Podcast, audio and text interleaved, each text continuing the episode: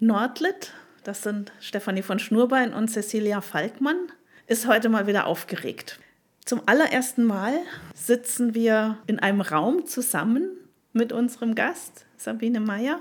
Und ja, sind teils aufgeregt, äh, teils glücklich. Cecilia, ich glaube, du freust dich vor allem, dass wir endlich uns mal live treffen.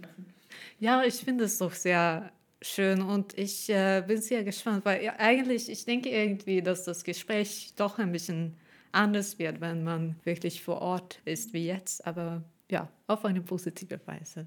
Ja, mir geht es eher so, ich habe mich an das Zoom so sehr gewöhnt äh, und das ist ja auch ein Pandemie-Podcast äh, gewesen.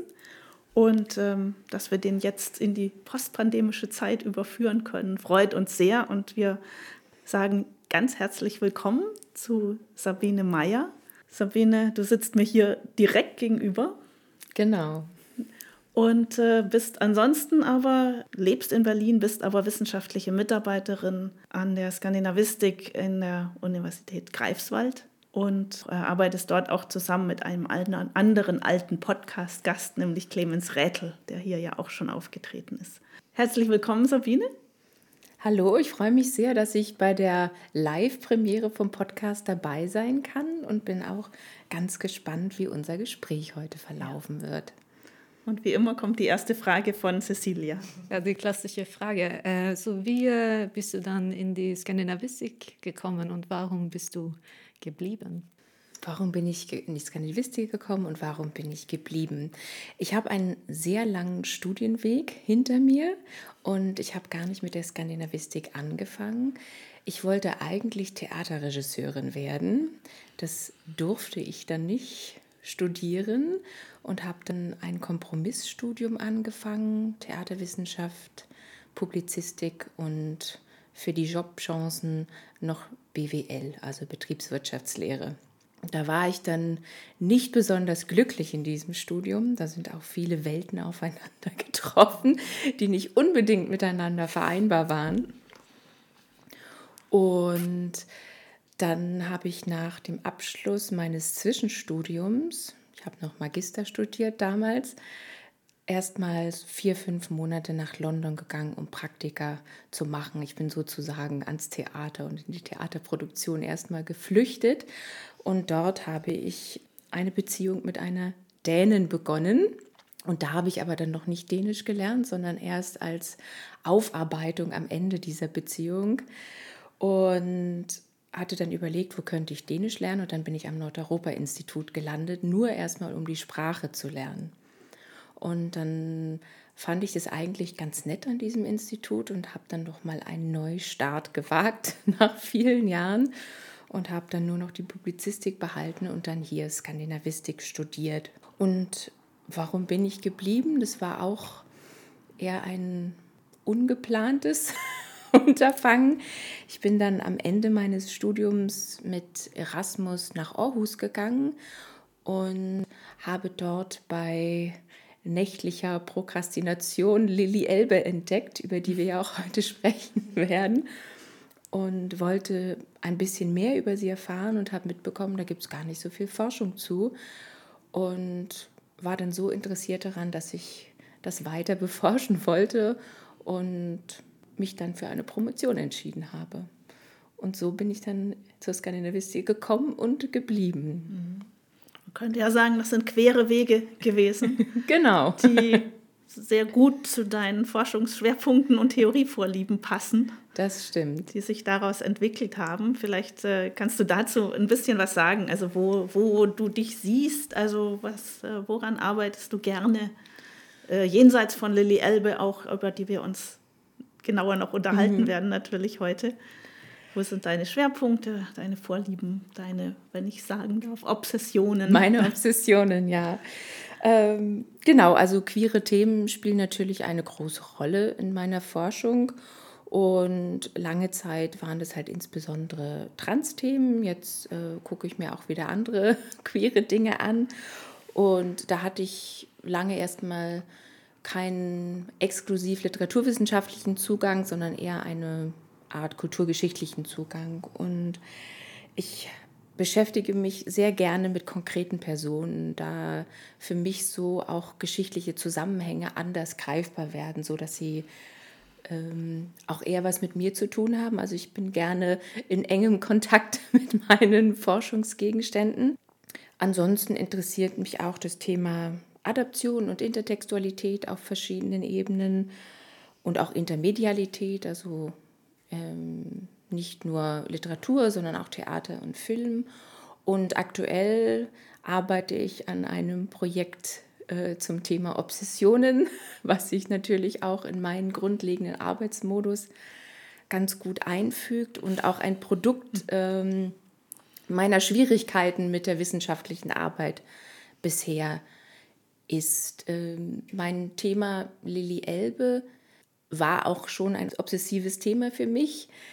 Ich habe mich auch über meine Arbeit damit äh, sehr intensiv auseinandergesetzt, aber diese, diese affektive Bindung an mein Thema dann wieder rausgenommen aus meiner wissenschaftlichen Arbeit oder aus meiner Publikation. Also nicht komplett, aber schon zu weiten Teilen, um das Ganze ja in Anführungszeichen wissenschaftlich wieder zu machen.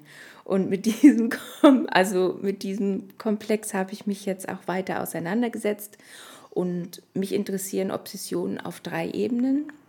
Einmal natürlich als äh, Sujet in der Literatur.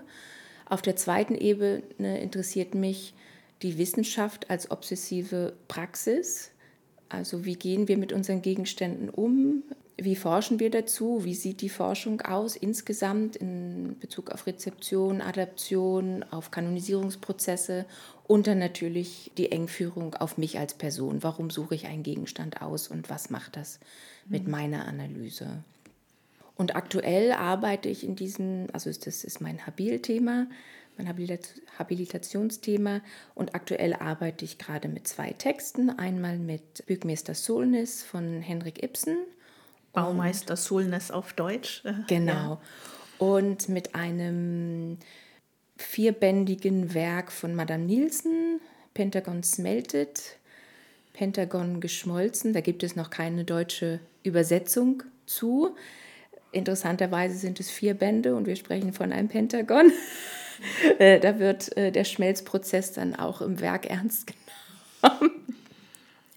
Und dort arbeite ich insbesondere mit einem Text namens Min Fars Deux, meines Vaters Tod und gucke mir dort ähm, obsessive Schreibprozesse mhm. an. Und bei Ibsen versuche ich alle drei Ebenen, die ich gerade in Bezug auf Obsessionen angesprochen habe, zu bearbeiten. Und es gibt noch weitere Texte, an denen ich aber gerade nicht intensiv mhm. arbeite. Aber das ist mein aktuelles Projekt. Ja, danke. Darüber könnte man natürlich nun auch stundenlang sprechen. äh, wer ein wenig darüber nachlesen möchte, also wie du zur Obsession gekommen bist und äh, wie du dich theoretisch da so ein bisschen verortest und auch persönlich, kann das aber gerne auch in unserem Blog Experiment Geisteswissenschaft nachlesen. Denn da hast du, als du mit dem Thema begonnen hast, äh, einen sehr schönen Beitrag ja auch geschrieben. Das heißt, du bist uns ähm, in Experiment Geisteswissenschaft ja auch schon lange verbunden, gehörst zur Redaktionsgruppe und ähm, ja, als, bist als aktive Teilnehmerin dabei. Ich wollte ganz kurz noch mal fragen, also wo siehst du denn eine, so eine Querverbindung äh, zwischen diesem Obsessionsthema oder auch der Obsessionsmethodik, wenn man das so sagen darf, und äh, den Queer Studies, die dich ja auch äh, gerade, glaube ich, sehr umtreiben, wenn ich das richtig verstanden habe. Ähm, also ihr versucht gerade eine Tagung zu organisieren dazu und ähm, das also in der Skandinavistik auch zu platzieren. Und äh, ich frage mich gerade, wo du ja so Verbindungslinien siehst. Ja, also Verbindungslinien sehe ich insofern, dass die, also eigentlich habe ich, setze ich mich ja gerade auch nochmal neu mit meinem Zugang zu den Queer Studies auseinander. Ich habe ja schon gesagt, dass ich lange in den Trans Studies unterwegs war. Und ich im Moment versuche mich ein bisschen rauszuziehen aus den Trend Studies. Das hat einfach auch wissenschaftspolitische Gründe, dass ich das mache, da ich ähm, nicht als markierte Transperson äh, diese Forschung unternehme und das für mich einerseits eine Möglichkeit war, damals im queeren Bereich zu arbeiten, ohne ganz nah an mich ranzugehen, an die mhm. Dinge, die mich beschäftigen äh, als mhm. Person. Das klingt jetzt so also völlig auseinanderdividiert, das ist es natürlich nicht.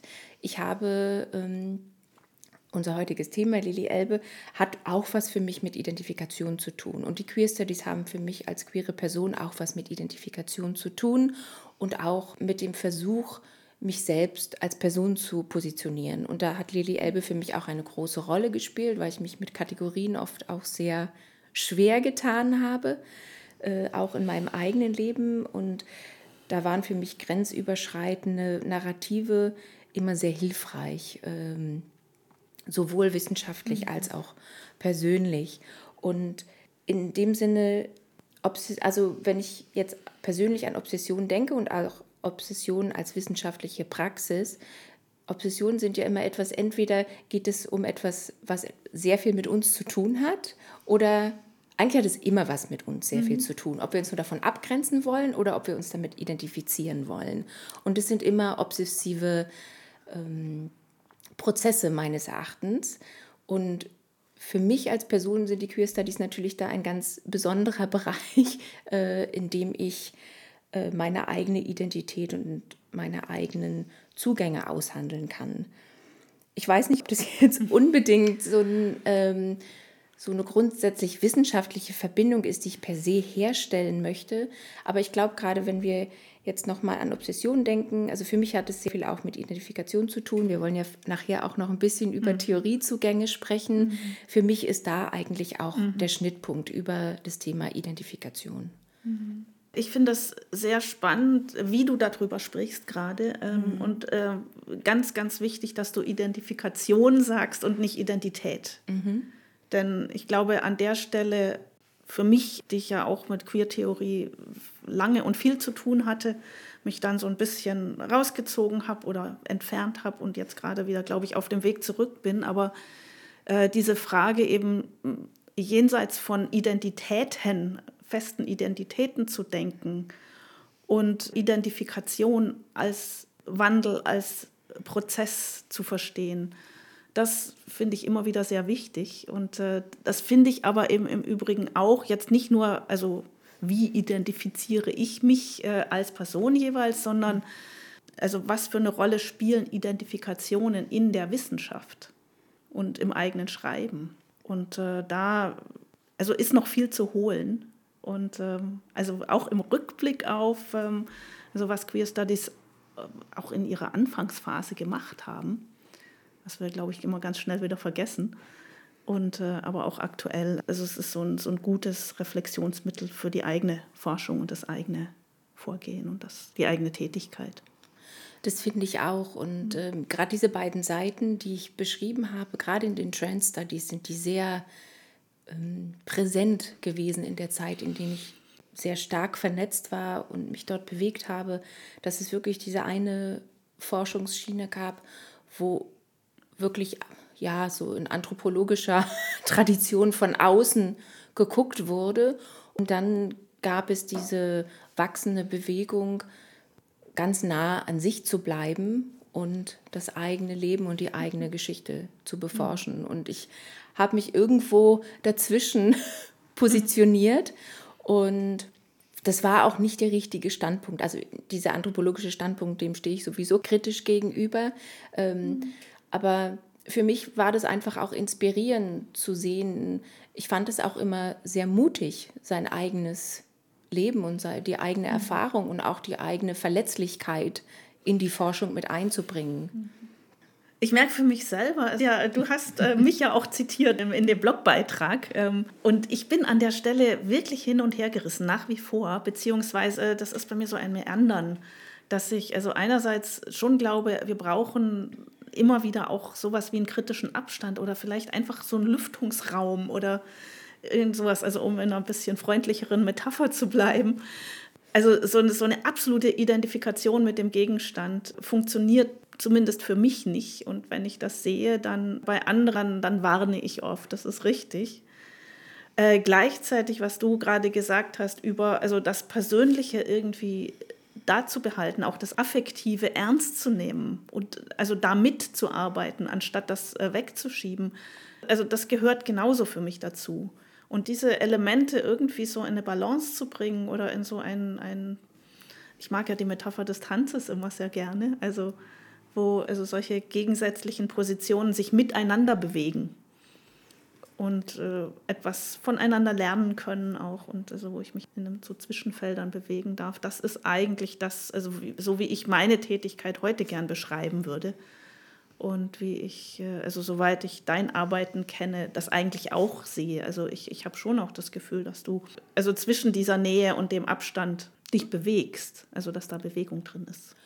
Da ist durchaus Bewegung drin mhm. und für mich ist das auch so eine Art Oszillieren. Und wenn ich jetzt an das Thema Obsession denke, Obsessionen sind ja nicht immer nur Identifikationen. Also alle affektiven Reaktionen, mhm. die können ja auch negativer Art sein, also alle möglichen mhm. Formen mhm. annehmen. Und den Affekt dann ernst zu nehmen, nicht nur in der Identifikation, aber, sondern auch in der Ablehnung von etwas mhm. und das mitzureflektieren mhm. und nicht einfach stillschweigend dann in die bloße Kritik überzugehen, sondern zu sagen, ich habe eine emotionale Reaktion. Was macht die? Was macht meine Identifikation? Was ja. macht meine Ablehnung und so weiter? Ich denke dann direkt an die Podcast-Folge mit Rita Fensky, weil sie spricht ja auch über dieses Semi-Detachment ans Handlung. Und äh, ich finde auch, dass der, den Tanz Metapher und dieser Fokus an Bewegung sehr schön, weil das ist ja keine Kompromisse, es ist nur Tanz. Ja, dann, dann ist es ganz normal zwischen verschiedenen Bewegungen eine so Harmonie zu finden. Ähm, obwohl Harmonie ist vielleicht auch ein schlechtes Wort eigentlich. Äh. Und ich glaube, also für mich ist es jetzt nicht grundsätzlich was Neues. Das Sichtbarmachen ist für mich was Neues. Mhm. Geforscht habe ich vorher auch schon so. Ich habe es nur nicht sichtbar gemacht. Und darüber mhm. spricht äh, Felsky ja, wenn sie von Detachment spricht in der Wissenschaft, dass diese Prozesse eigentlich in der Wissenschaft die ganze Zeit mitlaufen und wir sie aber nicht sichtbar machen. Mhm. Und ähm, ich habe in meinem Blogbeitrag auch einen Satz zitiert.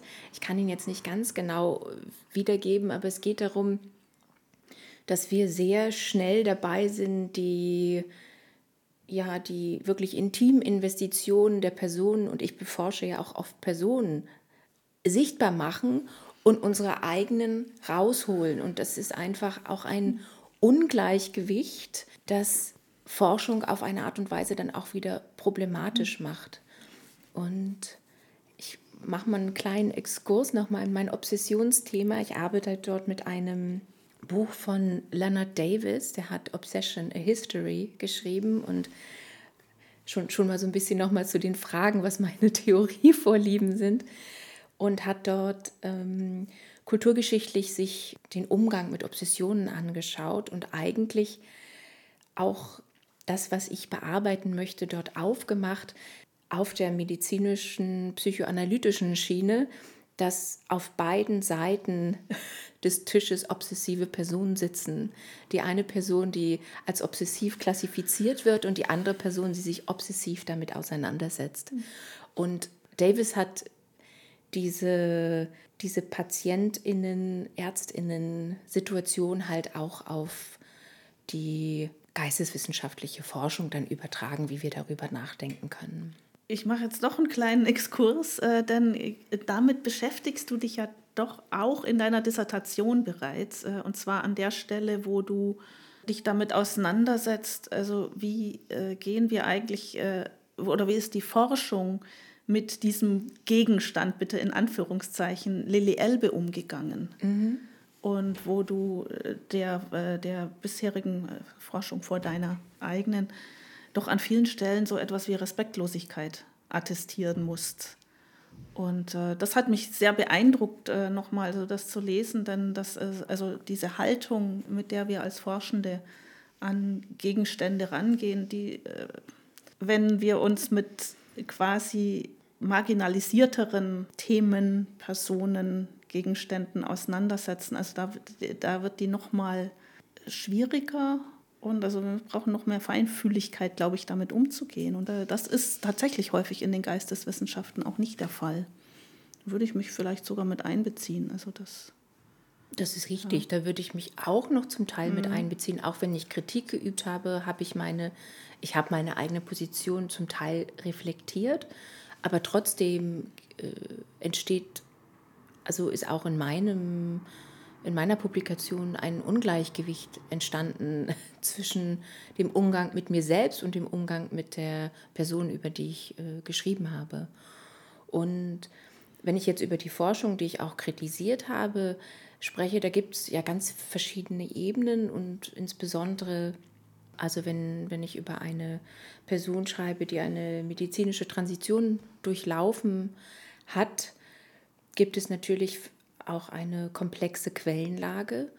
Und zum einen ist sehr merklich in der geisteswissenschaftlichen Forschung, die es zu dem Zeitpunkt gab, dass Können wir den Zeitpunkt nochmal sagen? Nur äh, fällt mir gerade ja, ein. Also, dass also ich, für unsere. Für mein, äh, von meiner mhm. Arbeit. Also ich, meine Arbeit ist so zwischen 2008 und 2014 entstanden. Mhm. Und seitdem ist sehr viel passiert, auch im Bereich der Trans Studies. Also mhm. Das ist schon fast eine, ein anderes Jahrhundert ja. in diesem Forschungsbereich ja. sozusagen. Und die Forschung, die vorlag, hat durchweg fast immer die medizinischen Quellen als wesentlich höher eingestuft, als wesentlich authentischer eingestuft und die Stimme oder die vermeintliche Stimme, darüber sprechen wir ja noch, äh, der Person, um die es geht, äh, dieser Stimme wurde eigentlich sehr wenig Aussagekraft zugestanden, was an sich schon mal sehr problematische ähm, Vorgehensweise ist. Weil ja. jede Quelle, die wir haben, jeden Text, den wir haben, die sind Selektionen, die sind, die sind narrativ aufbereitet. Äh, also den wirklich authentischen Text gibt es ja an sich eigentlich mhm. nicht wir äh, laufen jetzt schon mitten in unser Thema rein und haben schon einige Schlüsselbegriffe genannt. Also ja, authentischer Text, Ursprungstext, äh, solche Dinge, äh, die Stimme, auch waren, haben auch schon gestreift, das Autobiografische. Ich glaube, wenn wir das ein bisschen systematischer anlegen wollen, dann wäre jetzt ein guter Zeitpunkt, äh, Sabine, wenn du uns ein bisschen einführen könntest. Ja, und ich weiß eigentlich gar nicht, in was einführen, denn äh, dein Thema, was du in der Dissertation und dann auch in Aufsätzen bearbeitet hast, ist ja sehr komplex. Also das ist, äh, das hat literaturwissenschaftliche Züge glücklicherweise, denn es gibt ja hier einen literaturwissenschaftlichen Podcast, aber es hat auch Züge von ja, ähm, Kulturgeschichte, Medizingeschichte, Diskursgeschichte und alles Mögliche, was auch wieder literaturwissenschaftlich ist, ist also quasi Editionsgeschichte. Also du hast dich ja sehr viel mit äh, Archiven und Editionspraktiken auseinandergesetzt in was wir eine Einführung jetzt brauchen, ist zunächst mal also unser Grundlagentext, den wir haben, der aber auch nicht einer ist, sondern irgendwie mindestens drei, wenn nicht mehr, und unseren zugrunde gelegten, ja, in Anführung, großen Anführungszeichen Fall um den es geht äh, und der mit diesem Text zusammenhängt, aber nicht identisch ist oder mit diesen Texten. Wenn du uns durch dieses Gestrüpp Lilly Elbe, Lilly Elvenes ein wenig leiten könntest, das wäre sehr schön oder hinführen könntest und wirklich für äh, alle unsere Hörerinnen und Hörer, die den Fall und Text nicht kennen. Gut, ich fange vielleicht mal mit der Person an. Das ist vielleicht am einfachsten. Und dann arbeiten wir uns auf zu den Texten vor und zu der doch recht komplexen Editionsgeschichte. Also, wir, wir haben ja jetzt immer über Lilly Elbe gesprochen. Dieser Name ist eigentlich eine Art von Pseudonym, aber auch nicht wirklich. Auf jeden Fall wird er erstmal in den von uns dann zu besprechenden Texten benutzt. Der eingetragene Name dieser Person war Lilly Ilse Elvenes. Und bei Lilly Ilse Elvenes handelt es sich um eine dänische Künstlerin. Das ist jetzt erstmal sehr vereinfacht gesagt. Ich werde gleich nochmal erklären, warum das ein bisschen komplexer ist, diese Zuweisung vorzunehmen. Lilly wurde am 28.12.1882 in Weile, also auf Jütland, geboren und dort als Junge kategorisiert und auf den Namen einer Wegner getauft. Jetzt ist, und hier werde ich gleich mal einen kleinen Exkurs machen, schon bei den Namen. In der Regel sprechen wir ja von Personen, die eine Transition durchlaufen haben und die ihren Namen geändert haben, nicht mehr rückwirkend von ihren vorherigen Namen. Diese Praxis wird als Deadnaming äh, bezeichnet. Und wenn das getan wird, ähm, ist es problematisch in Bezug auf die eigene ähm, Selbstidentifikation. Bei Lilly stellt sich das aber etwas komplexer dar. Lilly hat sich nämlich als separat von einer verstanden. Also ihr Verständnis war, sie ist eine Person und einer ist eine andere Person, die zum Teil im gleichen Körper gelebt haben und ähm, zum Teil äh, nicht im gleichen Körper gelebt haben.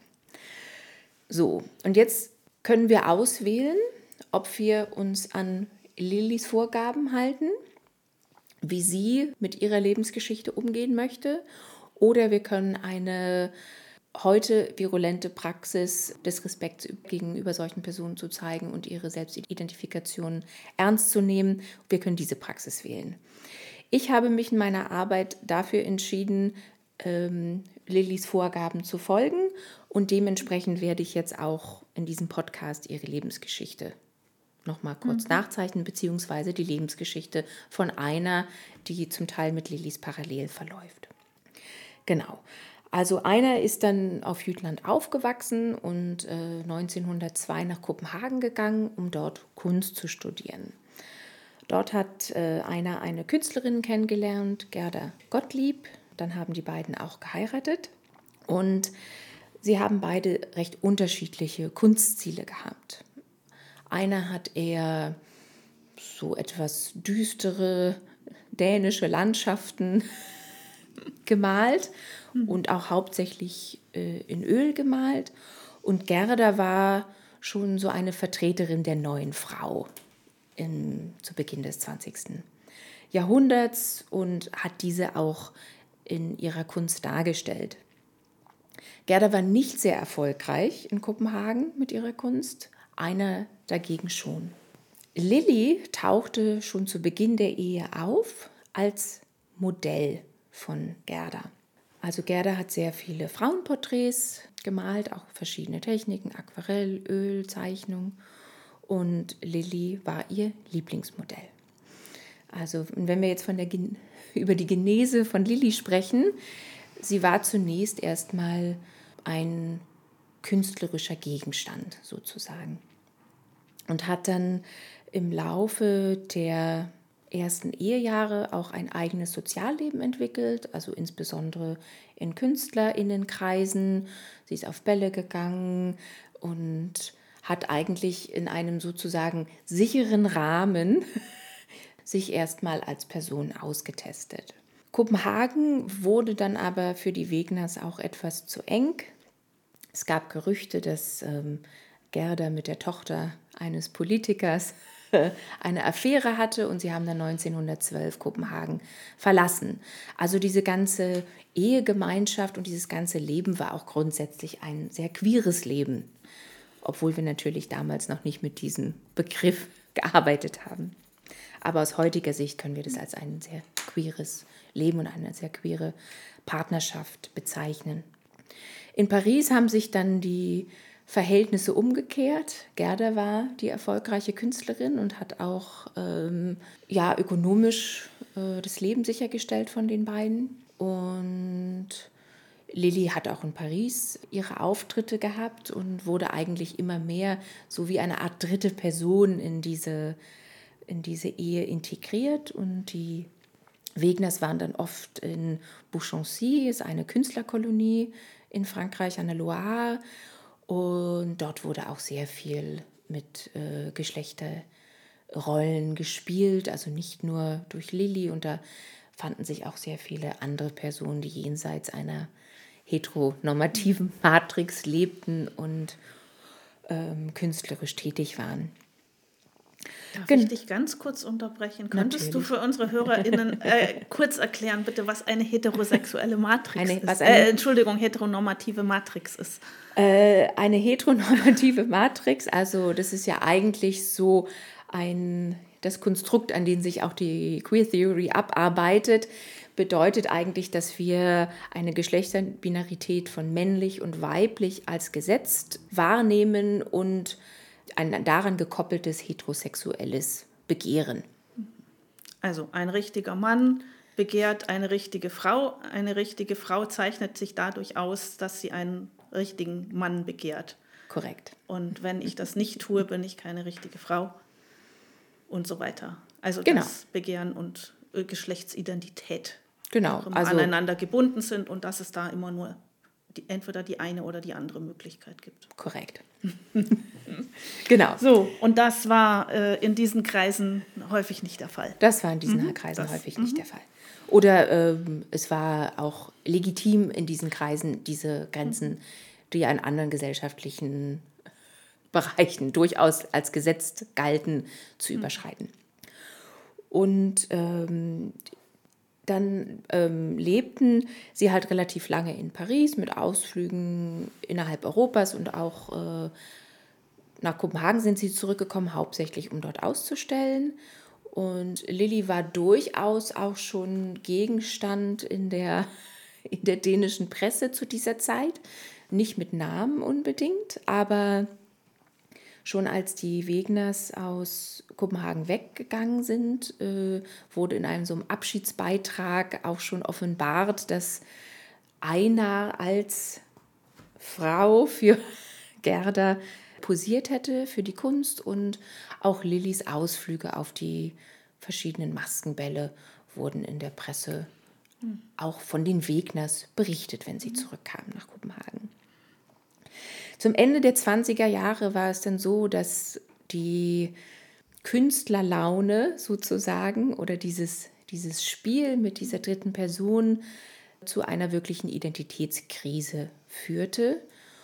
Und dass die Wegners dann auch Ärzte aufsuchten, die einen Großteil von nicht hilfreichen Diagnosen stellten äh, für einer und sie dann auch nochmal den Versuch unternahmen, Lilly auszusperren aus der Partnerschaft und nochmal ohne Lilly ein, ein Jahr in Rom zu leben, wo sie nicht so viele Bekannte hatten.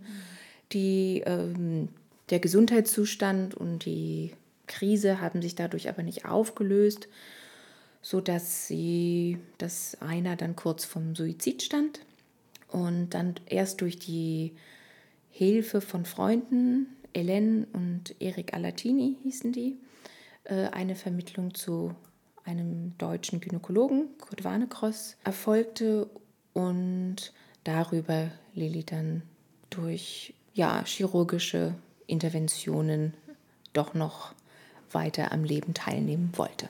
Mhm. Und die Alatinis waren italienische, jüdische Freunde von den Wegners, die in Auschwitz umgekommen sind, dann 1943, glaube ich, war das. Und die auch einen sehr breiten Kreis hatten, auch über ähm, die Rothschilds. Und ähm, Warnekross war dann später auch mit einer Rothschild liiert. Arne Cross war auch eine komplexe Figur, vielleicht kommen wir da später noch zu. Äh, spannend, ich äh, darf ich ganz kurz auch mal zwischenfragen. Also ja. du hast ja eine Fülle an, äh, an biografischen, sehr, sehr spannenden Daten. Wo hm? kommen die denn her? Wo kommen die her? Ja. Die kommen aus ganz verschiedenen Quellen. Ähm, die Texte, über die wir gleich noch sprechen, mhm. greifen diese Daten natürlich auch auf. Ja. Aber es gibt, ähm, da müssen wir glaub, noch mal kurz über mhm. den, für den Text gibt es einen Herausgeber, Ernst Hartern. Mhm. Und der hat viele seiner Dokumente noch mhm. behalten ja. und in ein Archiv gegeben in Schweden, wo mhm. er zum Schluss gelebt ja. hat. War auch Jude, deshalb kam er dann irgendwann nach Skandinavien und ist mhm. dort nicht mehr äh, weggegangen, auch nach Ende des Zweiten Weltkrieges. Ähm, dort gibt es sehr viele Dokumente. Die gesamte Rechtsakte von Lilly mhm. ist in Dänemark erhalten. Mhm. Es gibt, und die Alatinis, mhm. äh, äh, Ellen Alatini hat auch ein Buch geschrieben, noch über, äh, über ihr eigenes Leben, aber auch ein ganzes Kapitel Lilly gewidmet. Und auch einen, das Buch ist in den Anfang der 40er oder 39, also ein bisschen, ein bisschen später entstanden mhm. als die Texte, über die wir heute sprechen und auch etwas offener mhm. als Frau Mantel Quinne, der Text, über den wir nachher noch sprechen werden. Und dann habe ich mich natürlich auch mit vielen Menschen getroffen, mhm. die noch Quellen haben. In Dresden gibt es ähm, an der dortigen Universität eine Mitarbeiterin in der Medizingeschichte, die sehr viel zu Kurt Warnekross geforscht hat und auch deren mhm. nach, äh, dessen Nachlass hat. Also mhm. das ist sehr viel Archivarbeit auch und äh, ja, also ich habe dich unterbrochen, weil du hast äh, so eine wunderbare äh, Lebensgeschichte, deren Ende wir auch gleich hören werden, ja. äh, gerade so erzählt als, äh, also gar nicht Kritik, sondern wunderbar, mhm. als wäre die äh, einfach so da. Mhm. Aber was darin an Arbeit steckt, an rekonstruktiver Arbeit, also Recherchen in unterschiedlichen Archiven, in unterschiedlichen Kontexten, äh, das wird, wenn man dann so eine Geschichte endlich erzählen kann, äh, verschwindet so ein bisschen. Und ich wollte das gleich äh, an der Stelle einfach mal kurz ins Licht heben. Ja. Ich denke, wir kommen auch noch weiter drauf, genau. aber. Das, das, das stimmt. Und äh, das ist bei Lili natürlich lädt äh, dieser doch äh, als autobiografisch vermarktete Text sehr dazu ein, die, diese Geschichte dort eins zu eins zu lesen. Mhm. Aber dort die Hintergründe nochmal zu recherchieren, hat sich schon als komplexe Aufgabe gestaltet. Und viele Dokumente sind uns leider auch nicht mehr mhm. zugänglich, weil die Familie von Lilly aus Scham sehr viel auch mhm. vernichtet hat. Mhm. Und da gab es höchstwahrscheinlich sehr viele Tagebuchaufzeichnungen, die wir jetzt nicht mehr mhm. vorliegen haben, was sehr mhm. schade ist. Ja. Über das Thema der Scham müssen wir, glaube ich, später auch noch mal sprechen, denn das ja. prägt ja die Bücher auch. Ähm, genau. Aber ähm, lasst uns, wir waren jetzt stehen geblieben bei, ähm, bei, der, bei dem Treffen mit Kurt Warnekross. Bei dem Treffen mit Kurt Warnekross, der ebenso äh, schillernden Figur. ja. Und Kurt Warnekross hat äh, Lilly dann damals noch einer, also kurz vor ihrer Verpuppung, wie es im, im Text dann so schön heißt, also kurz vor ihrer medizinischen Transition, dann erst nach Berlin geschickt. Kurt Warnekross war Leiter einer Frauenklinik in Dresden und äh, in Berlin erstmal ans Institut für Sexualwissenschaft von Magnus Hirschfeld, eigentlich einer der schillerndsten Figuren der Sexualwissenschaft, nicht nur in Deutschland, sondern auch äh, zumindest in der westlichen Welt. Und äh, dort hat Lilly dann wirklich auch viele Untersuchungen gehabt, also das übliche Register am, an diesem. Institut, Blutuntersuchungen, Fotografien ähm, wurden gemacht. Dort, äh, dort wurden auch sehr viele Fotografien vom, vom nackten Körper gemacht, mhm. Von den Genitalien und so. Und ich muss vielleicht ganz kurz noch mal einhaken, denn also äh, ich glaube nicht, dass uns allen äh, völlig präsent ist, äh, also was, wann eigentlich und wie Sexualwissenschaft entsteht. Und wir sind ja hier in einer ganz frühen Phase von einem Wissenschaftsfeld, also was wir heute vielleicht halbwegs kennen, aber und da ist Magnus Hirschfeld tatsächlich also eine wichtige Figur und ein wichtiger Name. Und mhm. ähm, das ist ein sehr großes Thema, die Entstehung der Sexualwissenschaft. Ich versuche das mal relativ knapp auf den mhm. Punkt zu bringen. Mhm. Ähm, die Beginne liegen, also die Anfänge liegen im 19. Jahrhundert, wie mhm. für so vieles. ähm, und eigentlich die erste prominente Figur ist ähm, Karl-Heinrich Ulrichs, mhm. der zu Homosexualität geschrieben mhm. hat und auch ein, sich öffentlich zu seiner eigenen Homosexualität bekannt hat, was im 19. Jahrhundert jetzt keine Selbstverständlichkeit war. Und also so um, ja, in der, ja, am Anfang der zweiten Hälfte des 19. Äh, Jahrhunderts den Begriff Urning geprägt hat für mhm. homosexuelle Personen und auch dieses Narrativ, was jetzt was später auf Transpersonen angewendet wurde, von der weiblichen Seele im männlichen Körper beziehungsweise von der männlichen Seele im weiblichen Körper, mhm. aber eigentlich als äh, Beschreibung von Homosexualität, nicht mhm. von, von dem Wunsch, äh, sich dann auch noch in der Geschlechtsidentität mhm. ändern zu wollen. Und dann gab es viele Akteurinnen, die ich jetzt nicht alle benennen kann. Wichtig äh, wäre noch ähm, Richard von Kraft-Epping zu nennen, ja. der äh, sehr äh, wichtiges Werk, das auch mehrmals wieder neu aufgelegt wurde mhm. und äh, ergänzt wurde, äh, Psychopathia Sexualis. Ähm, und dort gab es ganz viele Fallstudien und das war ja ein ganz typisches eine ganz typische Textsorte mhm. äh, an der Schnittstelle von dann später auch Psychoanalyse und mhm. äh, Sexualwissenschaft mhm. und Medizin. Mhm. Ähm, und da ging es auch ganz viel um, ja, wirklich, damals hieß es sexuelle Perversionen, ähm, die dort ähm, aufgezeigt mhm. wurden. Und auch wieder, wenn wir zur heteronormativen Matrix zurückkommen, diese ganzen Abweichungen von dieser Matrix mhm. beschrieben haben und auch andere Phänomene, die ich jetzt erstmal raus lassen würde, weil ich die nicht damit ja. vermengen möchte und weil das auch, glaube ich, hier ein bisschen ja. den Rahmen sprengt. Ganz wichtig ist Freud mhm. dann auch in, in diesem Diskurs und die, mh, mm, die Entwicklung und auch die Wichtigkeit der Psychoanalyse dann zur mhm. Jahrhundertwende. Mhm. Ähm, Freud hat ja auch ganz viel über ähm, Sexualität geschrieben und diese mhm. in seinen Schriften verhandelt und hat damit dann auch Hirschfeld mhm. beeinflusst. Es gibt dann noch ein paar AkteurInnen äh, im englischsprachigen Raum, mhm. die ich jetzt nicht weiter besprechen würde. Hirschfeld ist dann aber auch zentral äh, in der Auseinandersetzung mit Sexualität und Geschlechtsidentität und hat äh, zunächst ein Zwischenstufenmodell entwickelt mhm. und auch ist dann nicht nur auf eine dritte Option gegangen, obwohl das natürlich auch ein großes Thema dann war, das dritte mhm. Geschlecht in dieser Zeit, aber hat dann eigentlich auch aufgezeigt, dass es Geschlechts- und Begehrensidentitäten gibt, äh, mhm. die unzählbar sind hm. eigentlich mhm. in, ihr, ja. in ihrer Varietät. Mhm.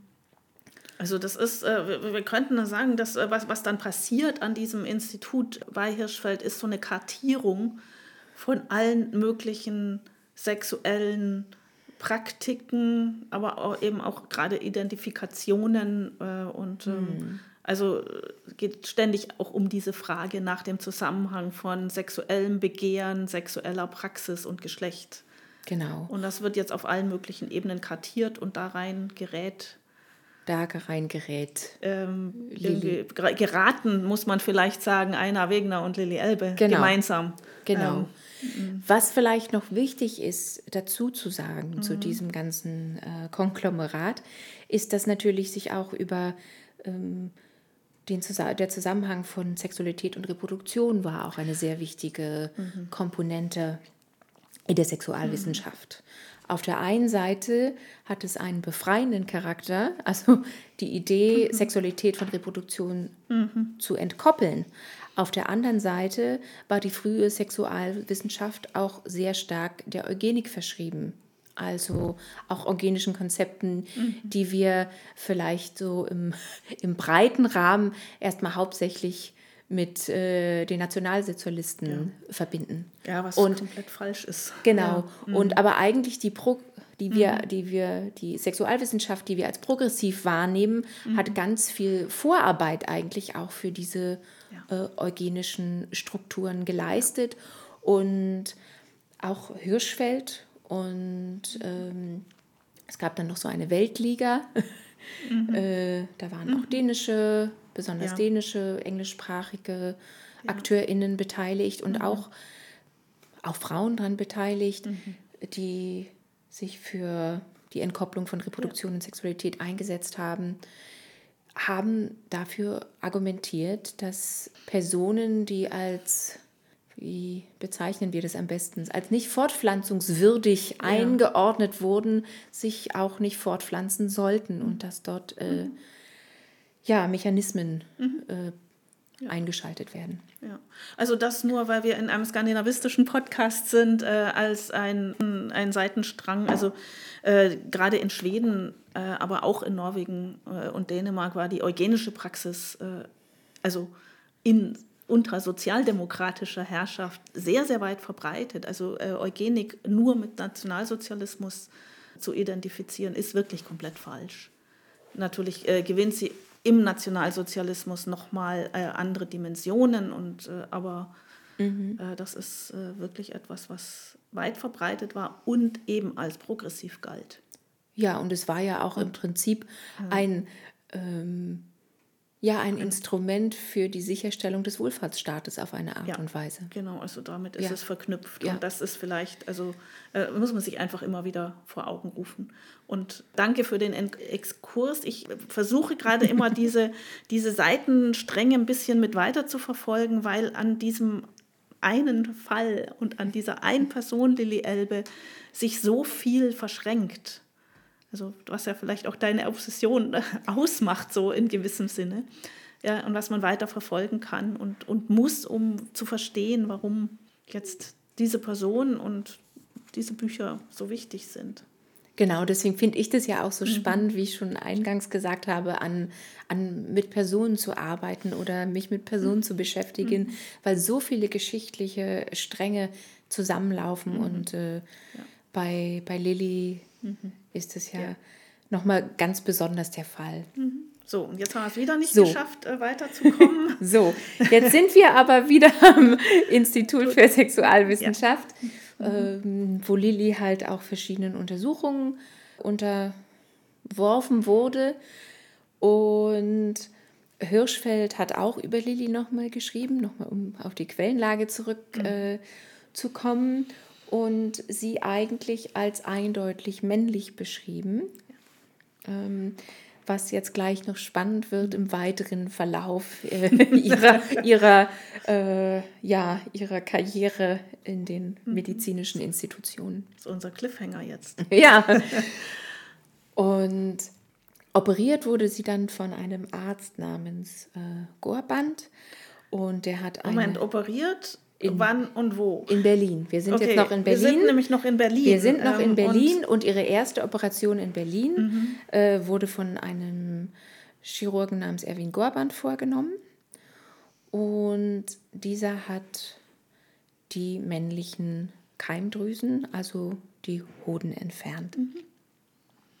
War das damals üblich? Hat man das öfter mal so gemacht? Ähm, Hoden wurden schon mal mhm. entfernt, auch aus ganz unterschiedlichen mhm. Gründen.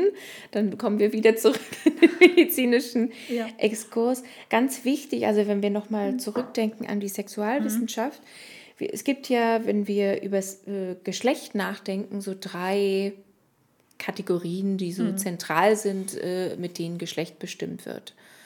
Einmal äh, ist es, ähm, sind es Chromosomen dann sind es Hormone und dann sind es äußerlich sichtbare und also äußere und innere Geschlechtsorgane. Mhm. Und über lange Zeit, und äh, das sind auch keine ganz klaren Grenzen, die da gezogen werden, wurden die Geschlechtsdrüsen, also die hormonproduzierenden Drüsen, die Ovarien, die Eierstöcke und die Hoden als ausschlaggebend für die Bestimmung des Geschlechtes angesehen. Mhm. Und von daher ist dieser mhm. Eingriff auch relativ zentral. Und es gab relativ viele Experimente auch im frühen 20. Jahrhundert, mhm. also auch bevor Lilly unter das Messer gelegt wurde, mhm. die im Rahmen der Endokrinologie, also das ist die mhm. Wissenschaft, die sich mit den Keimdrüsen und mit den Hormonen auseinandersetzt, mhm vorgenommen wurden. Eugen Steinach ist mhm. sicher der bekannteste Vertreter aus Wien und es gab sehr viele Experimente, in denen verschiedenen Tiersorten ähm, mhm. die Keimdrüsen vom jedenfalls gegensätzlich wahrgenommenen mhm. Geschlecht überpflanzt wurden, um zu schauen, wie mhm. die Tiere darauf reagieren. Mhm. Und in Dänemark gab es einen Sexualwissenschaftler namens Knudsen. Auf den kommen wir auch nochmal zurück. Der spielt bei Lili auch noch eine wichtige Rolle später. der hat das Ganze dann mit Hühnern versucht in, mhm. äh, in Dänemark. Zum anderen wurden also auch Entnahme von Keimdrüsen und Überpflanzung von Keimdrüsen hatten noch zwei andere Funktionen. Ähm, einerseits wurden sie im Rahmen von Verjüngungsexperimenten mhm. äh, genutzt. Mhm. Ähm, dann wurden manchmal, äh, also mhm. dann wurden manchmal einfach Keimdrüsen von jüngeren Personen überpflanzt und die anderen übernommen. Und dann wurde es in der Heilung, also in der vermeintlichen Heilungspraxis von Homosexualität genutzt, weil auch äh, die These aufkam, dass auch die, das sexuelle Begehren in den Keimdrüsen lege. Und wenn man nun die Keimdrüsen, die diese ja als wieder natürlich wahrgenommene Sexualität äh, verankert ist, diese Keimdrüsen entnehme, dann würde auch das Begehren verschwinden. Also auch da gibt es mhm. relativ Vorlauf, viel Vorlauf zu dieser Praxis. Diese Entnahme der Keimdrüsen bei Lilly mhm. hatte natürlich erstmal äh, einen Zweck in, ihrem, in ihrer Transition und zum anderen wurde dieser Eingriff auch in Berlin vorgenommen, damit sie in die Frauenklinik in Dresden mhm. aufgenommen werden mhm. kann, ähm, weil die Merkmale, die äh, Warnecross auch selbst als ähm, Männlichkeitsmerkmale klassifiziert, waren ja dann verschwunden und so konnte sie dann nach Dresden. Mhm. Nach dieser Operation ist sie dann nach Dresden, also nicht verlegt worden, sie ist schon selber nach einer mhm. äh, Rekonvaleszenzphase selber nach Dresden gereist, gemeinsam auch mit Gerda und einem anderen Freund der Familie, Paul Knussen, auf den komme ich auch noch zurück, nach Dresden gereist und dort dann in die Frauenklinik gekommen. Und dort wurden dann weitere Operationen vorgenommen. Wir sind jetzt ungefähr, also wir sind jetzt im Frühjahr 1930, um das mhm. zeitlich nochmal einzuordnen. Mhm. Und aber die Berliner Operation und die darauffolgende Operation liegen auch relativ nah beisammen. Mhm. Also März, Mai, Juni. Und in der nächsten Operation wurde ihr dann eine, ein Ovarium eingepflanzt. Von einer jungen Frau, deren Herkunft nicht so ganz mhm. klar ist und warum ihr das nun entnommen wurde. Ähm, und da gab es dann auch Komplikationen bei diesen Operationen, sodass auch eine Not-OP nachgeschaltet werden musste. Und dann gibt es noch eine dritte OP, da wurde dann äh, das männliche Geschlechtsorgan entfernt. Mhm.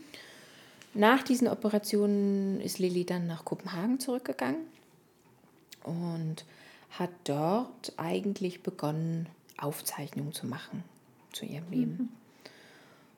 Das auch mit Hilfe des bereits erwähnten Paul Knussen und auch angeleitet oder ermutigt von einem Neffen. Und auch von diesem Neffen sind noch Aufzeichnungen erhalten. Die Tagebücher von Lilly sind leider nicht mehr erhalten. Und in Kopenhagen hat sie dann erstmal sich um die rechtlichen Dinge gekümmert, die Scheidung von Gerda, was dann eigentlich keine Scheidung war, sondern eine Eheauflösung, ähm, was aber auch ein relativ komplexer Prozess war, weil es gab ja kein, nicht unbedingt einen äh, Präzedenzfall dafür. Mhm. Und dann also das muss man vielleicht wirklich nochmal dazu sagen. Auch ja. diese Operationen und so etwas, das ist ja nichts, was es vorher schon öfter mal gab. Es gab schon also, ein paar Operationen, mh. auch in den 20er und 30er mhm. Jahren, auch äh, bei Hirschfeld. Da gibt es ähm, schon so zwei, drei mhm. Fälle, ja. die mhm. ähm, auch Erwin Gorband war da nochmal involviert und andere mhm. ähm, Ärzte und AnalytikerInnen am, am Institut. Aber es war trotzdem schon relativ viel Neuland und für Warnecross mhm. äh, war es auf jeden Fall. Mhm. Also ich ähm, wollte nur noch mal betonen, ja. also das ist jetzt nicht gängige Praxis. Genau, Dann das ist alles halt keine gängige Praxis. operieren, sondern. Nein, das war ja, alles keine gängige Praxis. Mhm. Und in, in die ganze, dieser ganze Rechtsaspekt äh, mhm in Dänemark, das war ja auch ein Präzedenzfall. Also die, mhm. da gibt die Akte von ihr auch sehr viel Auskunft darüber, wie viel hin und her es mhm. eigentlich gab, wie bestimmte Dinge zu lösen sind. Die Änderung des Geschlechtseintrages, die Änderung des Namens und was dafür ja, was da eigentlich auch für Diskurse wieder dranhängen, mhm. damit das passieren kann und auf welcher Grundlage das passiert. Genau. Die Eheauflösung wurde dann erreicht, also auch über Anwälte und verschiedene Sitzungen. Und es war auch relativ komplex in Bezug auf das damals geltende Eherecht. Und die Änderung des Vornamens und äh, des Personenstandes äh, wurde ja schon von, von Dresden aus an, angeleiert sozusagen. Und was dafür nötig war, waren Gutachten von Warnecross zu den Operationen mhm. und zu ihrer körperlichen Beschaffenheit. Mhm. Die Entscheidung darüber hat eine Institution namens Retzle Roll in Dänemark getroffen, also Gerichtsärzterat mhm. könnte man das übersetzen ins Deutsche. Und dieser Institution stand Knut Sen vor, der damals diese Hühnerexperimente vorgenommen hatte und selbst auch in der Sexualwissenschaft gearbeitet hat. Und die Voraussetzung war, dass das Keimdrüsengeschlecht nicht männlich war. Mhm. Und die Gutachten von Warnecross, Warnecross hat eine andere Einordnung vorgenommen als Hirschfeld. Warnecross hat äh, Lilly als ähm, Pseudo-Hermaphroditin bezeichnet. Mhm. Äh, das heißt, dass außen die äußeren Geschlechtsorgane ein Geschlecht vortäuschen, das die Keimdrüsen dann nicht bestätigen. Mhm. Nun ist sie natürlich schon ohne männliche Keimdrüsen nach Dresden gekommen mhm. und das attestiert Barnecross dann auch, ohne darauf hinzuweisen, dass die vorher in Berlin entfernt wurden. Und auf dieser Grundlage mhm. wird dann auch Personenstand und Namensänderung mhm. gewährt. Ähm, weiter möchte ich zu dem Gutachten nichts sagen. Das mhm. sind auch sehr intime ja. Daten, die dann noch drin stehen.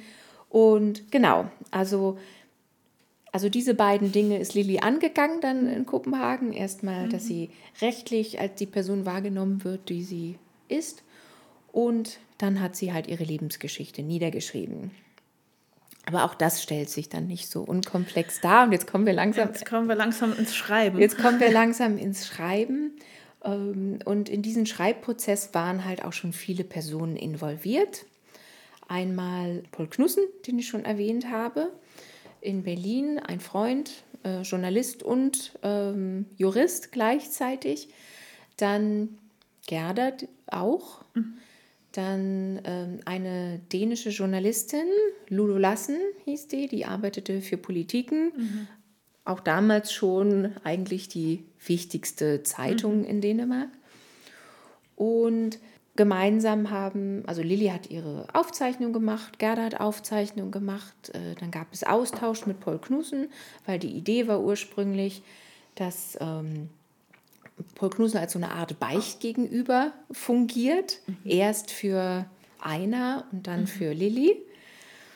Und dann kam es aber im Dezember 1930, wurde ein Artikel veröffentlicht in einer Zeitschrift, einer etwas, ja, wie soll man sagen, etwas skandalorientierten Zeitschrift namens Senhillen. Und die Wahrheit auf Deutsch. Und da gab es dann einen Artikel, dass Lilly ein Buch herausgeben möchte mit der Hilfe von Lulu Lassen. Und dass es sich doch um ein sehr skandalöses Buch handle, in der die sexuellen Eskapaden sowohl von Einer und Lilly thematisiert würden. Und dem sollte doch bitte ein Riegel vorgeschoben werden. Ähm, diese Information wurde wahrscheinlich von der Familie Lulu Lassens zugeschoben, sodass ähm, Lulu Lassen dann raus war aus dem Projekt erstmal und auch der Verlag der eigentlich das Buch äh, herausbringen wollte, abgesprungen ist. So war dann erstmal die Grundsituation und Lillys, ja, es war ja kein Coming-out, so Lillys Zwangs-Coming-out äh, war dann eigentlich über diese Zeitschrift. Das war ähm, nicht nur für sie persönlich schwierig, sondern sie war auch in einer ökonomisch schwierigen Situation. Und diese Veröffentlichung war einerseits ökonomisch motiviert und andererseits auch, um selber sich positionieren zu können mhm. zu ihrer mhm. eigenen Geschichte. Die Wegners waren ja jetzt keine unbekannten äh, Personen in Kopenhagen. so dass sie sich dann entschieden haben, im Februar 1931 äh, zusammen mit Lulu Lasson nochmal ein Interview zu machen äh, und in Politiken zu veröffentlichen, also ein eigenes Coming-out zu inszenieren. Und diesem Artikel folgten dann noch zwei andere Artikel, die eigentlich auch so ein bisschen den Rahmen für, mhm. äh, für den Text, über den wir gleich sprechen, absteckten. Mhm. Der zweite Artikel war ein Interview mit Kurt Warnekross, also eher in einer Art Fallstudiencharakteristik wurde dann äh, der Arzt noch interviewt, um sich dazu zu mhm. äußern mhm. und die Aussagen des Subjektes nochmal einzuordnen. Mhm. Und dann gab es noch einen, und äh, das kam in Extra Bill raus, dieser Artikel. Und Extra Bill ist eigentlich die, die Yellow Press Zeitschrift, die auch an Politiken, an denselben Verlag wie Politiken angedockt ist. Und der dritte Artikel war dann ein Interview überhaupt zu, ja, zum Geschlechtscharakter und dessen Schwingungen von Knudsen, der halt diese mhm. ganzen Rechtsfäden im Hintergrund gezogen hatte. Genau, also diese Selbstpräsentation, dieses Selbstcoming-out wurde gleich nochmal sexualwissenschaftlich gerahmt. Und äh, in Deutschland wurde dann auch über Lilly berichtet. Und da war es auch relativ zentral, die Leistung von Kurt Warnekross herauszustellen und auch dessen, ja, dessen Eingriffe mhm. so zu kontextualisieren, dass ihm keine Schuld anlastet mhm. in Bezug auf die Debatten, sondern es wurde wirklich als wissenschaftlicher mhm. Fortschritt gefeiert mhm. In den meisten Publikationen. Es gab zwei, drei mhm. kritische Stimmen durchaus, aber in den meisten Publikationen wurde das schon als, als wissenschaftlicher mhm. Fortschritt gefeiert. Und Lilly hat dann weiter, also Lilly wurde dann mit Ernst Hartern äh, verknüpft und der war dann ihr Gegenüber für den weiteren Schreibprozess und wir können auch nicht immer nur von Schreibprozess sprechen, also es waren auch Gespräche, also mhm. da oszilliert auch die Entstehung des Textes so zwischen Schriftlichkeit und Mündlichkeit. Mhm. Und Gerda hat inzwischen dann einen anderen Mann geheiratet, einen italienischen Offizier, Fernando Porta äh, und ist mit ihm nach Marokko gegangen. Und Lilly sollte auch dorthin kommen. Also sie mhm. sollte dann eigentlich in dieser Beziehung als kleine Schwester von, von Gerda mhm. weiterleben, sozusagen. Und mhm. hat sich dann aber entschieden, nach Dresden nochmal zu gehen, um eine letzte Operation vornehmen zu lassen. Und dabei handelt es sich ähm, mit sehr großer Sicherheit um das Anlegen einer Scheide. Mhm. Äh, Im Narrativ wird es anders verkauft und darüber sprechen wir gleich. Diese Operation hat sie dann nicht mehr besonders gut verkraftet mhm.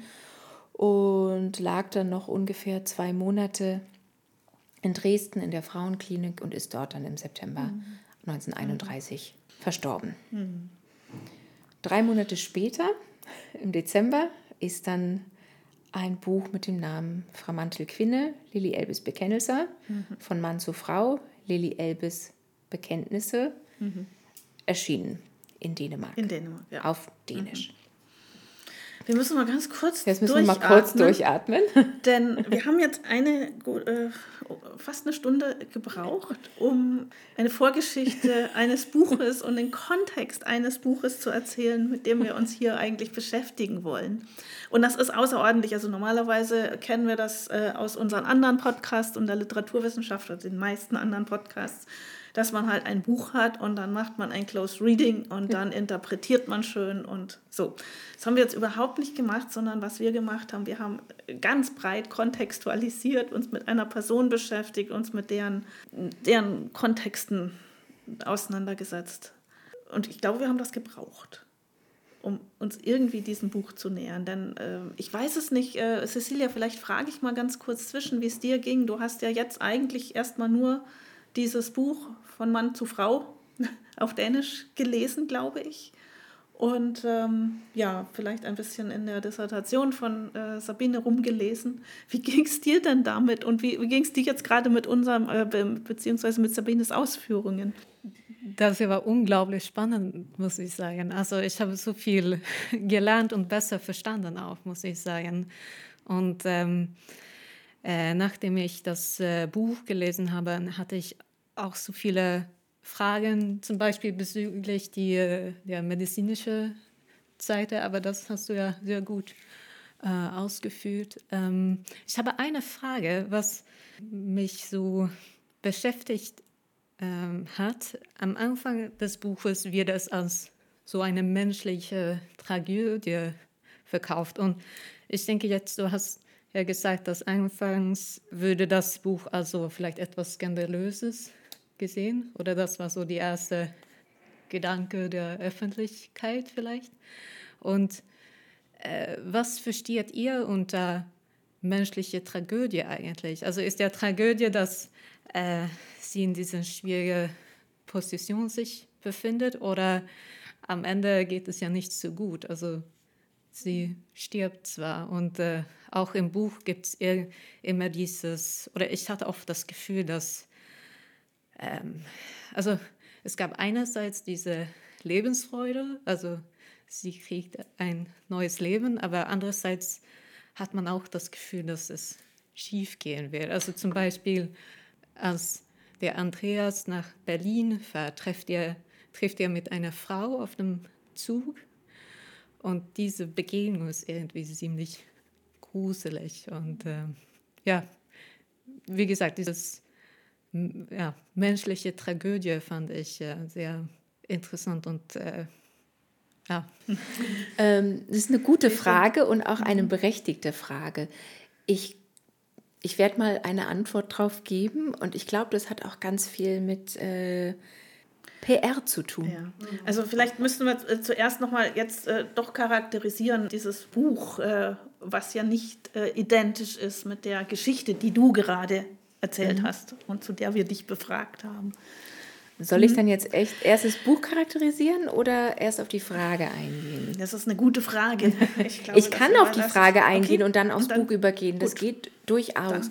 Also erstmal mhm. ähm, finde ich schön, dass du auch diese Lebensfreude im, im Text herausgelesen hast. Und diese Lebensfreude war bei Lilly auch durchaus da. Ähm, sehr lange und auch für sie, auch wenn ihr anerkanntes Leben als Lilly, also ihr auch rechtlich anerkanntes und gesellschaftlich anerkanntes Leben als Lilly sehr kurz war, war das für sie trotzdem ein sehr großes Glück, dieses gute Jahr so leben zu können und sehr wichtig für sie. Und dieser Tragödiencharakter, der im Text durchkommt und der auch in der Presse kolportiert wird, hat ganz viel auch damit zu tun, einerseits dieses Buch zu verkaufen und andererseits auch Mitgefühl für, für Lilly zu erwecken äh, in der Öffentlichkeit. Mhm. Weil über Mitgefühl sehr viel mehr Verständnis erweckt werden kann, als wie zum Beispiel, wenn wir jetzt an den Sandhill-Artikel zurückdenken, als über Frivolität und freies Leben und freie Sexualität. Mhm. Das in der breiten Masse führt, führt es zu ganz anderen Reaktionen als die Darstellung mhm. einer menschlichen Tragödie. Mhm. Und da, dieser Schnittpunkt ist auch ganz spannend, mhm. glaube ich, einfach auch für den Text und wie der. Text sich ausnimmt. Der Text erzählt uns ja nur zum Teil etwas über so ein freies Künstlerinnenleben, was äh, Gerda und Lilly und Einer ja zu dritt und zu zweit, äh, je nach Konstellation, gelebt haben. Mhm. Und der Text erzählt uns auch nichts über queere Sexualität, er macht eigentlich genau das Gegenteil. Und vielleicht fangen wir jetzt mal mit dem Text an und äh, mit, der, mit der ersten Veröffentlichung der dänischen Ausgabe, die ähm, auch eine Übersetzung ist. Dazu erzähle ich gleich nachher noch was, weil das Manuskript wurde auf Deutsch verfasst von Ernst Hartern und dann ins Dänische übersetzt. Aber wenn ihr in den Text geschaut habt, habt ihr bestimmt keinen Namen von irgendeiner übersetzenden Person gesehen. Und äh, Ernst Hartmann tauchte auch nicht auf. Nee, der taucht als Nils Heuer auf und genau. auch nur im Vorwort. Mhm. Mhm. Ähm, der Text hat einfach einen Titel mhm. und äh, eigentlich wird keine Autorin benannt, sondern Lilly Elbe taucht einfach in diesem Untertitel auf. Nils Heuer, das Pseudonym von Ernst Hartern, ähm, taucht nur im Vorwort auf. Und in diesem Vorwort wird ja erklärt, dass es sich äh, um eine Lebensgeschichte handelt, aber dass in dem Text mit Pseudonymen gearbeitet wird. Deswegen, du hast ja gerade schon den Namen Andreas, das ist das Pseudonym für einer, gearbeitet wird. Und nur Lillys Name nicht ähm, verdeckt genutzt wird. Obwohl sie natürlich im realen Leben auch nicht Elbe hieß, sondern Elvenis. Aber Elbe ist natürlich äh, mit dem Fluss und es gibt ja auch eine Brückenmetaphorik dann noch in, in dem Text, macht sich dieser Name natürlich in der, ja, in der Außenwirkung nochmal viel besser. Genau, und diesen Text, der zeichnet ja jetzt auch viele Stationen der Lebensgeschichte, die ich jetzt erzählt habe, auf irgendeine Art und Weise nach. Er beginnt aber eigentlich 1930 mit diesem Gespräch mit den Freunden. Die heißen im Text jetzt nicht Alatinis, sondern das sind mhm. die Rossinis, die Lilly mit einem deutschen Professor in Verbindung bringen und der dort Werner, also ganz prophetisch schon Werner von Kreuz heißt. Mhm. Und in diesem Treffen wird auch diese Vorbereitung der Transition eigentlich nachgezeichnet und auch noch mal vorher noch mal reflektiert, wie, wie schlecht es Andreas im Narrativ eigentlich geht. Mhm. Und dann macht sich Andreas halt auf den Weg nach Berlin. Dort gibt es auch dieses, äh, dieses Treffen im Abteil. Und meine spätere äh, Kollegin und Kollaboratorin äh, Pamela Corgi und ich, wir haben auch versucht, in der Presse zu gucken, weil ob, es, äh, ob wir diesen, diesen Unfall finden können von, mhm. da ging es um einen Pianisten mhm. und dessen Verlobte war es, glaube ich, ne? die, äh, die da im Zug ist und sich nun große Sorgen macht, dass er überlebt hat oder nicht. Ähm, genau, und da gibt es halt diese ganze Geschichte. Und eigentlich hat Andreas ja gar keine Lust mehr, sich äh, mit anderen Personen auseinanderzusetzen und verfasst in, auf dieser Zugreise ja auch äh, verfasst seinen eigenen Nachruf. Mhm. Also, ähm, mhm. also setzt sich auch schon mit der Möglichkeit, dass, mhm. dass diese, diese Reise im Tod endet, auseinander. Und in Berlin angekommen, kommen wir dann auch, Hirschfeld wird dort zu Hardenfeld, äh, zum Institut für Sexualforschung heißt es, mhm. Sexualforskning heißt es im, äh, im dänischen Text. Und verhält sich dort bei einem Freud auf, Nils Will, dänischen Text. Das ist das äh, Pseudonym für Paul Knusen. Und ich hatte ja schon gesagt, dass ursprünglich der Text so gedacht war, dass zwei Parteien, also einmal Andreas und einmal Lilly, eine Beicht ablegen. Und der eine Teil ist jetzt erhalten geblieben. Im Prinzip in einer, in einer Nacht erzählt äh, Andreas sein ganzes vergangenes Leben, inklusive Lilly, Gerda, Heirat, Paris und Co. Ähm, diesen Paul Knusen. Vorher stellen die beiden in einem kurzen Gespräch aber auch nochmal fest, dass Andreas überhaupt keine homosexuellen Tendenzen hätte. Äh, und es wird dann auch nochmal durch, durch diese Figur von Nils Wiel ganz ausdrücklich gefeiert. Ähm, und da wird schon mal ganz deutlich, was dieses was dieses Buch auch machen will in, in seiner Erzählweise. Und was es vielleicht auch einfach in diesem Kontext machen muss, um Lilly auf eine Art und Weise abzusichern und auf eine andere Art und Weise auch publizierbar zu sein. Also äh, vielleicht äh, ich, springe ich da kurz rein, denn mhm. also ich, mir ging es ja jedes Mal so, ich habe ja öfter dieses Buch äh, lesen dürfen und äh, mir ging es jedes Mal so, also dass man wirklich etwas erstarrt, mhm. also mich jedenfalls, äh, aufgrund dieser sehr, also würde ich sagen, homophoben Erzählweise. Also das Buch strotzt äh, voll davon, also Homosexuelle sind äh, für dieses Buch, ich sage dieses Buch, weil ich nicht weiß, wem ich es zuschreiben soll, yeah. pervers, ähm, abartig, äh, degeneriert. Und äh, Lilly hingegen äh, geht es darum, eine richtige Frau zu sein. Mhm. Ähm, beziehungsweise, wie du sehr schön in deinem Buchtitel mhm. es ja auch hast, wie Lilly zu einem richtigen Mädchen wurde. Also das, was wir vorher als heteronormative Matrix bezeichnet mhm. haben, ist dort unglaublich präsent. Mhm. unhinterfragt, beziehungsweise, also ich würde gar nicht sagen unhinterfragt, sondern es wird einem so richtig entgegengeworfen. Ja. Und das ist, äh, das ist außerordentlich an dem Buch, was ja also gleichzeitig so eine, so eine, ja, so ein Gründungstext äh, dann Ja. auch von queerer Geschichte und queerer Literatur wird. Und ähm, also das einfach nochmal als Leseeindruck hier Ja. rein, wenn man, das, wenn man sich dann so lange damit beschäftigt hat. Also diese, dieses Stutzen vor diesem, was, was passiert hier eigentlich, äh, schnell wieder auch vergisst. Ja, und das ist ja, glaube ich, einfach auch bei Transitionsgeschichten, die Gefahr der Homosexualität lauert ja an jeder Ecke. Genau. Die Sexualität muss sich ja auch mit der Transition verändern, damit sie immer heterosexuell, also das, damit das Begehren immer heterosexuell bleibt. Und da bleibt ja gar nicht mehr viel Raum. Und ich meine, wir haben ja so ganz kleine Andeutungen manchmal, aber der Text ist eigentlich die ganze Zeit damit beschäftigt, dieses heterosexuelle Narrativ aufrechtzuerhalten, in allen Konstellationen, die möglich wären. Die Beziehung zwischen Lilly und Gerda ist eine freundschaftliche Beziehung. Das muss ja ganz klargestellt werden. Ähm, und ähm, was, was natürlich für mich als äh, queere Leserin auch sehr schade ist und wo ich mir dann immer wünsche, ich wünschte, ich hätte das Manuskript, was mit Lulu Lassen entstanden ist, äh, dem diese, diese Frivolität vorgeworfen wurde, was da wohl mal drin gestanden haben könnte. Und dann aus diesem finalen Text herausdividiert wurde. Und also wirklich jede Konstellation, Andreas darf nur Frauen begehren, Lilly darf nur Männer begehren. Also das, das ist eigentlich die Grundkonstellation.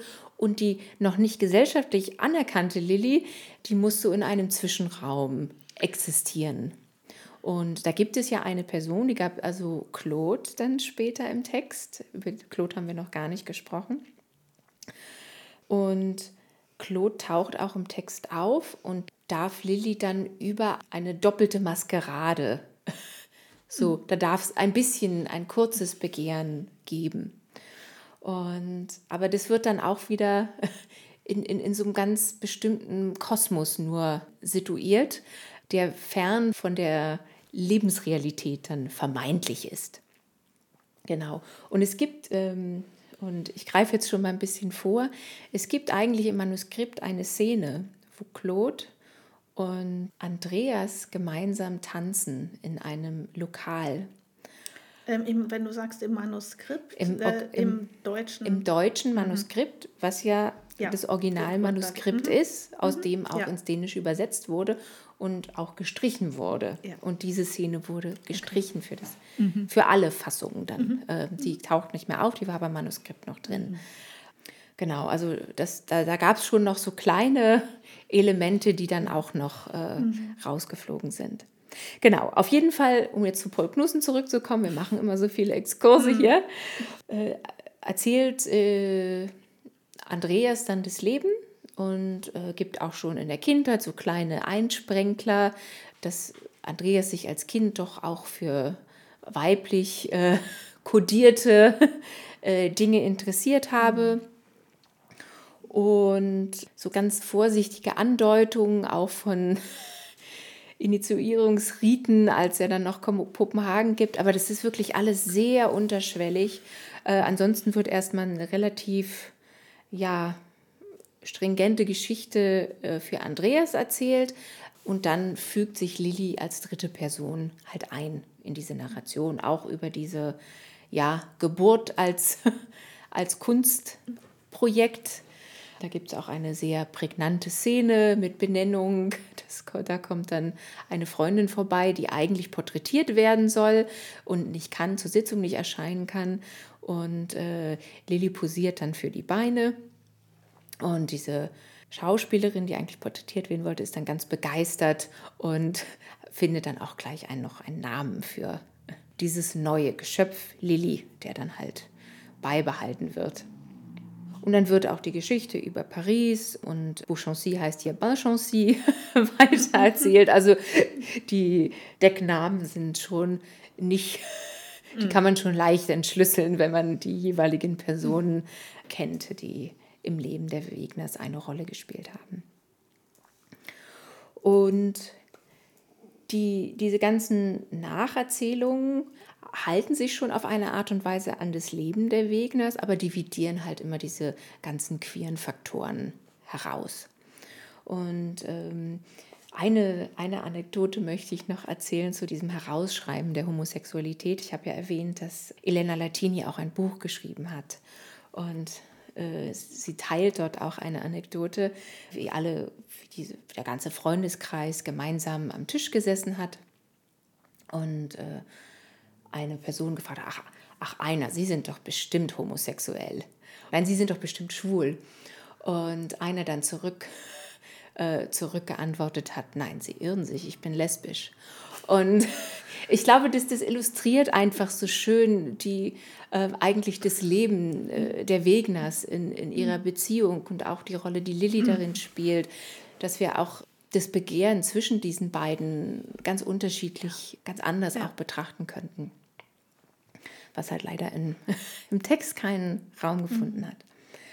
Genau, also im Prinzip hält sich äh, das Narrativ dann schon relativ nah an, an die, die Eckdaten und ähm, gibt dann nach dieser Beichte bei Niels Wille dem Rest des Textes einfach auch nur noch Raum für diesen Transitionsprozess im Prinzip und dieses, äh, diese letzten anderthalb Jahre in Lillys Leben.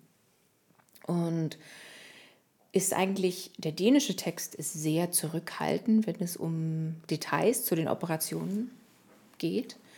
Und die erste Operation wird auch wirklich als, ja, als, als so eine Art Übergangsritus inszeniert.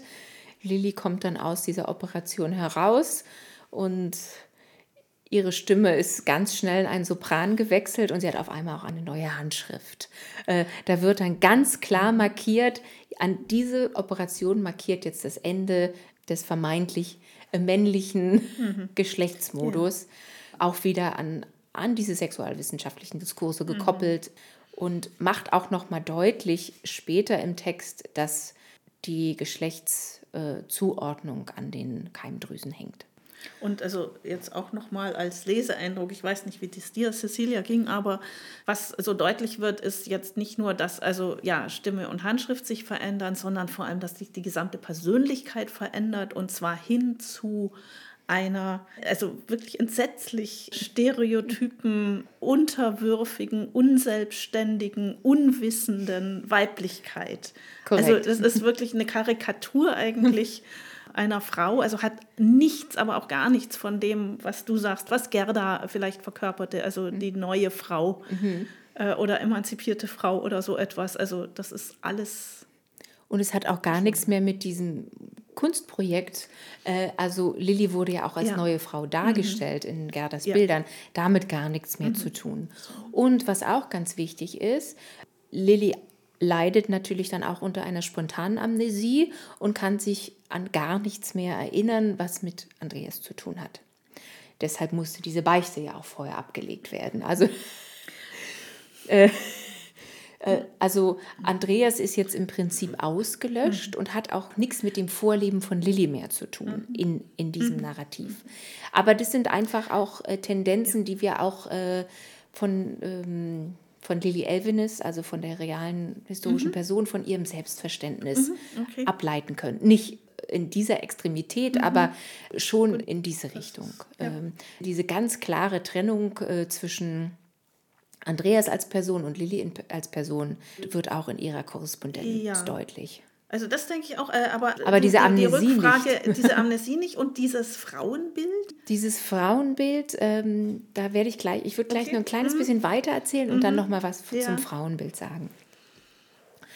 Ähm, wir, wir, gehen ja dann weiter nach Dresden mhm. auch in der Narration und auch da wird sehr vorsichtig mit den Operationen mhm. umgegangen, was da passiert ist. Wir wissen schon, dass da was, dass das Ovarium eingepflanzt wird. Und uns wird auch suggeriert, dass es verkümmerte Ovarien gab. Das äh, suggeriert das ärztliche Gutachten dann nicht mehr. Uns wird schon ein bestimmter, eine bestimmte Körperlichkeit auch äh, suggeriert mhm. im Text, aber also ganz vorsichtig. Es wird suggeriert in Richtung auf äh, wirklich äh, das, was wir heute als Intersexualität bezeichnen genau. würden. Und nicht, genau. Ja. Und auch da müssen wir wieder darüber nachdenken. Das, äh, der Text kann ja jetzt auch nicht von der Legitimation für die neue Identität im abweichen, weil der Text ist ja schon entstanden, noch als Lili mhm. lebte. Mhm. Da war ja noch nicht klar, dass sie sterben wird und dass das nach ihrem Tod erscheint. Also mhm. da greifen auch wieder ganz viele mhm. Mechanismen, die an ihre Anerkennung gekoppelt sind. Lilly wird ja auch in manchen Publikationen jetzt als, äh, als intergeschlechtlich wahrgenommen und bezeichnet. Aber inwieweit diese Zuweisungen jetzt eigentlich Imitationsstrategien auch auf ärztlicher Sicht waren, um ihr zu helfen, gesellschaftlich und rechtlich anerkannt zu werden, oder ob das ihrer wirklichen Körperlichkeit entsprochen hat, können wir nicht mit Sicherheit sagen. So, jetzt wieder zurück zum Text. Ähm, und der Text ist natürlich auch bemüht, Warnecross Eingriffe zu legitimieren. Mhm. Auch, das, auch dieser Faktor spielt noch eine wichtige Rolle. Und das Manuskript, was noch erhalten ist, war die Finalfassung, die, Warn, die Warnecross vorlag. Und auch dort sind Streichungen drin, besonders an den Stellen, wo es darum geht, dass er Ovarien bei einer jungen Frau entnommen hat, um sie bei Lilly einzupflanzen. Und dort wurden auch Textänderungen vorgenommen, dass diese Ovarien entfernt werden mussten aus medizinischer Notwendigkeit, weil sonst gibt es ja keine Legitimation einer gesunden Frau, die Ovarien herauszunehmen, um dann bei, bei Lili einzupflanzen. Auch da gab es wieder, auch da gibt, macht der Text wieder Kompromisse, um äh, den Arzt gut aussehen zu lassen. Mhm. Und im Laufe dieser Monate, die sie in Dresden verbringt, 1930 dann, macht sich Lilly auch Gedanken über ihre Zukunft. Und ursprünglich hat sie zwei Lebensentwürfe. Lebensentwurf 1 ist Nee, dort hat sie nur noch einen Lebensentwurf, Entschuldigung. Der Lebensentwurf ist ins Kloster gehen erstmal, den sie dort okay. konzipiert. Und es gibt auch, da können wir jetzt, glaube ich, nicht mehr so genau darauf eingehen heute, aber es gibt auch ganz viele religiöse Konnotationen in diesem hm. Text. Es geht mhm. los mit dem Arzt, der als Werner von Kreuz bezeichnet wird äh, und auch wirklich fast als Gott stilisiert wird auf eine Art und Weise.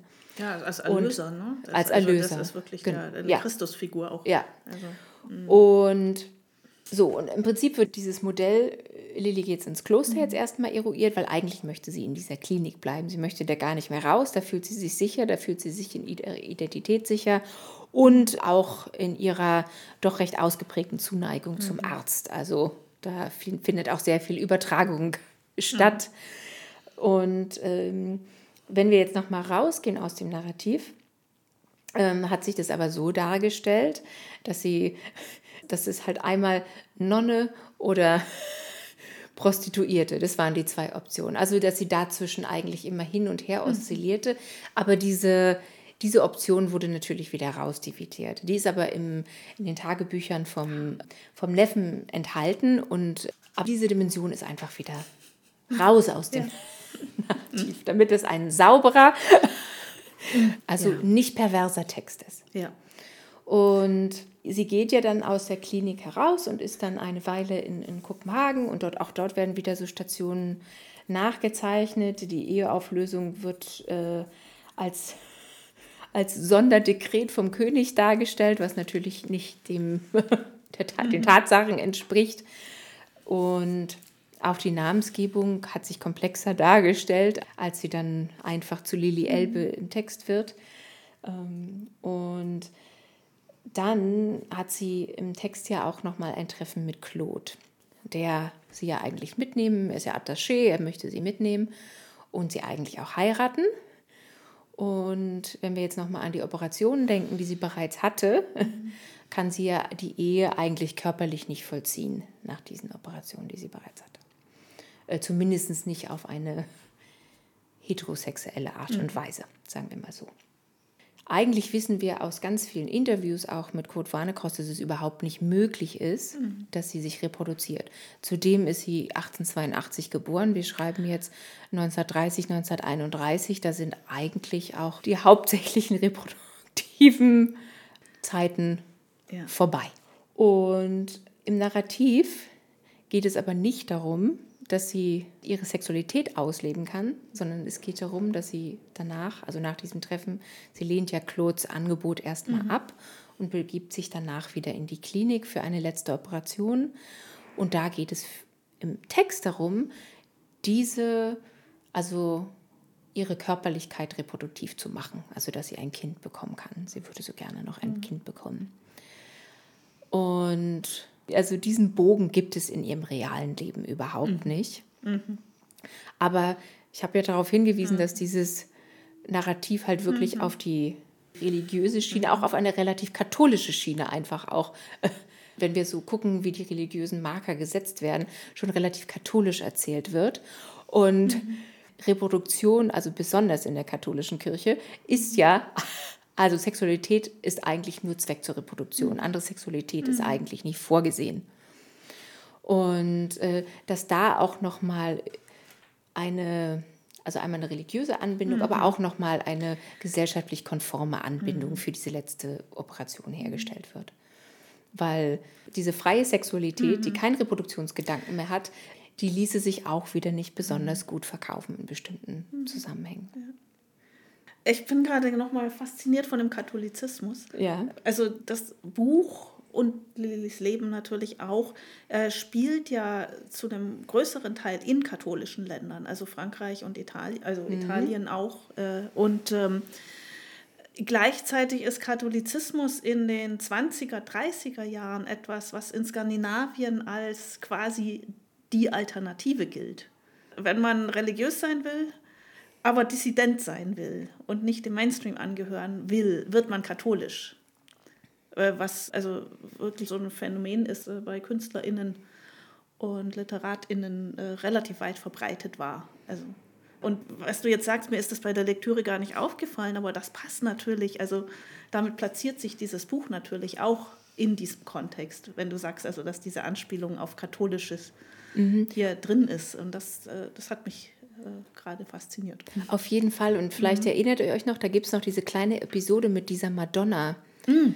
Äh, mhm. die auch relativ zentral nochmal mhm. positioniert ist im Text. Äh, mhm. diese Madonna, die auch nochmal ganz viel für, für Lilly bedeutet in, in diesem Transitionsprozess, wo sie vorher nochmal in dieser ja, Kirche war. Und genau, also das ist auch nochmal so eine ganz spannende Schiene, die ja. auf viele Art und Weisen noch weiter verfolgt werden könnte. Genau, und äh, dann, nachdem Lili diesen letzten Wunsch äußert im Text, äh, hört eigentlich die, diese Art der Narration auf und wir haben so einen Ausklang mit Briefen, der editionsgeschichtlich für mich eigentlich der spannendste mhm. Teil des Textes mhm. ist. Und dabei handelt es sich nur um Briefe, die Lilly an den deutschen Freund, so heißt mhm. der Herausgeber ja, äh, also im Text deutscher Freund, im Vorwort Nils Heuer, im, im realen Leben Ernst Hartern geschrieben hat. Und es werden nur noch ihre Briefe publiziert aus diesen letzten zwei Monaten ihres mhm. Lebens. Und es sind Bruchstücke aus Briefen. Und einige von diesen Briefen sind auch erhalten, sodass wir die abgleichen können was mhm. sehr spannend ist. Und da können wir auch sehen, dass in diesen Briefen Veränderungen vorgenommen worden sind. Also wirklich andere Textpassagen mhm. eingefügt worden sind und dass ja wichtige Sequenzen gestrichen wurden und durch diese Ellipsen, die in dem Text ja ohne Ende vorkommen, immer dieses Punkt, Punkt, Punkt, Punkt, Punkt, Punkt, Punkt, Punkt, Punkt, Punkt, Punkt, Punkt, Punkt, Punkt, Punkt, ist euch sicher auch aufgefallen, äh, ersetzt werden. Und diese Briefe auf der einen Seite geben die uns den Eindruck, dass Lilly ihr Leben alleine zu Ende erzählen kann, mit ihrer eigenen Stimme. Dass in diese Stimme eingegriffen wurde, können wir zum Teil sehen, weil es ja Bruchstücke sind, aber wie eingegriffen wurde und dass eigentlich die Stimme des Herausgebers eine relativ starke Rolle spielt in diesem Textteil, können wir erstmal auf den ersten Blick nicht erkennen weil er hat ja eigentlich seinen Teil der Korrespondenz herausdividiert, mhm. lässt Lilly sprechen, mhm. macht damit eigentlich auch den autobiografischen Modus komplett, weil, mhm. also, nein, eigentlich macht er, nee, der macht nicht den autobiografischen, der macht einen biografischen Modus komplett, ja. weil die Autobiografie kann ja eigentlich nie zu Ende erzählt sein. ja. Äh, also er zitiert. Er zitiert, genau. Er zitieren. Genau, aber die, dieser Textteil und diese eingefügten Tagebucheinträge, die das Buch ja auch, es ist ja auch immer versetzt mit Tagebucheinträgen und Briefen, sowohl von Lilly als auch von Gerda, die geben dem ja so, ein, so eine Art Authentizitätsstempel, diese Textelemente. Mhm. Genauso äh, wie die Aussage im, im Vorwort, dass der deutsche Arzt den Text gelesen habe. Es hat ja dann, ist ja so wie ein sehr abgespeckter Fallstudienmodus. Und Lillys Text kommt ja auch ein bisschen aus der Tradition der Fallstudie. Es gibt mhm. ja für diese Art von Text keinen kein unbedingten Vorbild jetzt in dem Sinne. Und äh, es basiert auch so ein bisschen noch, es braucht noch Legitimation, aber es ist weniger Legitimation als in den Fallstudien bei mhm. Hirschfeld oder bei Kraft-Ebbing. Ja, ich finde das ganz spannend, denn also da wir haben es halt auch äh, mit der Frage zu tun, also nicht nur welchem Genre gehört dieser Text an, sondern eigentlich eher welches Genre äh, bringt dieser Text hervor. Ja. Also aus natürlich äh, in Auseinandersetzung mit anderen Genres und Versatzstücken, aber das ist so ein Genre in the making. Äh, ja, und er, er versucht ja auch ein Genre zu herzustellen über den Text. Also genau. Also der Text möchte ja auch ja. autobiografisch mhm. gelesen werden. Mhm. Das, äh, das ist ja schon Richtig. so angelegt. Erstmal auch äh, in dem Titel Bekennelser. Mhm. Äh, mhm. die Beichte oder die Confessio ist ja auch ein mhm. typisches, in der Genese der Autobiografie, mhm. auch äh, ein typisches ja. Genre dockt natürlich gleichzeitig nochmal an diesen katholischen Unterton an. Aber der Text möchte als der möchte autobiografisch gelesen werden, mhm. der ist so konzipiert. Und ob wir den jetzt so einordnen, ist dann nochmal eine andere Frage. Aber diese Markierungen, die der Text vornimmt, mhm. ernst zu nehmen, finde ich schon sehr wichtig, mhm. weil darüber soll ja was hergestellt werden. Mhm. Also was du jetzt eigentlich sagst, ich, ich überlege nochmal an diesem Genre rum mhm. und auch, ähm, also dass aber dieser Text oder wer auch immer diesen Text gestaltet hat, ja. ähm, äh, einen ungeheuren Aufwand betreiben muss, um das zur Autobiografie zu machen. Und gleichzeitig, dass ein ungeheurer Aufwand betrieben muss, um diesen Text zu entqueeren. Mhm. Eigentlich. Und dass das irgendwie zusammengeht. Und ähm, wenn ich den Text lese, also ist ja, der ist ja auch so gelesen worden, so als Trivialliteratur. Ja. Und ähm, ich, also ich kann verstehen, warum weil er sich ganz vieler Elemente bedient, die wirklich in die Romance Literature gehören. Aber er ist das in dem Sinne gleichzeitig nicht. Und das liegt, glaube ich, daran, dass äh, irgendwie, ja, dass dieser Aufwand irgendwie so deutlich wird, dass der was machen muss, um ja. dahin zu kommen. Und das hast du jetzt, also ich glaube, dazu haben wir jetzt auch diese ganz lange Vorgeschichte gebraucht, um zu verstehen zu können, was dieser komische Text macht. Ja, und der Text, ähm, ich habe den Text ja auch so mit so einer kartografischen, ja. äh, mit so einem mhm. kartografischen Hintergrund mhm. gelesen. Also der Text gibt ja sehr viel Auskunft über seine eigene Entstehungsgeschichte. Ja. Also ja. er lässt uns ja da nicht mhm. im Dunkeln, er verwischt ja nicht alles. Und auch seine Entquierung lässt er, macht er eigentlich sichtbar für Lesende, mhm. die diese äh, Schnittstellen finden wollen. Mhm. Also äh, auf diese Art und Weise ist er ja gar nicht ungeschickt. Wenn wir den jetzt so ganz platt einmal lesen, ist er natürlich erstmal ja erschreckend für, für, für queere Lesarten. Mhm. Aber mhm. er kann eigentlich ganz viel und er macht ganz viel sichtbar und er macht auch alles, was er versteckt, da gibt der Text uns eigentlich Hinweise, wo wir jetzt weitersuchen könnten und wo wir was finden könnten. Mhm. Und das machen nicht unbedingt alle Texte, die Dinge glätten. Und das finde ich eigentlich das Spannende an dem Text. Weil ich kann mit Ausgangspunkt von diesem Text, ich kann Dinge finden, ich kann Personen finden, ich kann zeitgeschichtliche Komplexe mir anschauen und das, mhm. äh, das macht diesen Text so einen ganz wunderbaren Puzzle, finde ich, der sehr, auch sehr viel Freude bereitet dann in der Lektüre mhm. und in der wirklich komplexen Analyse.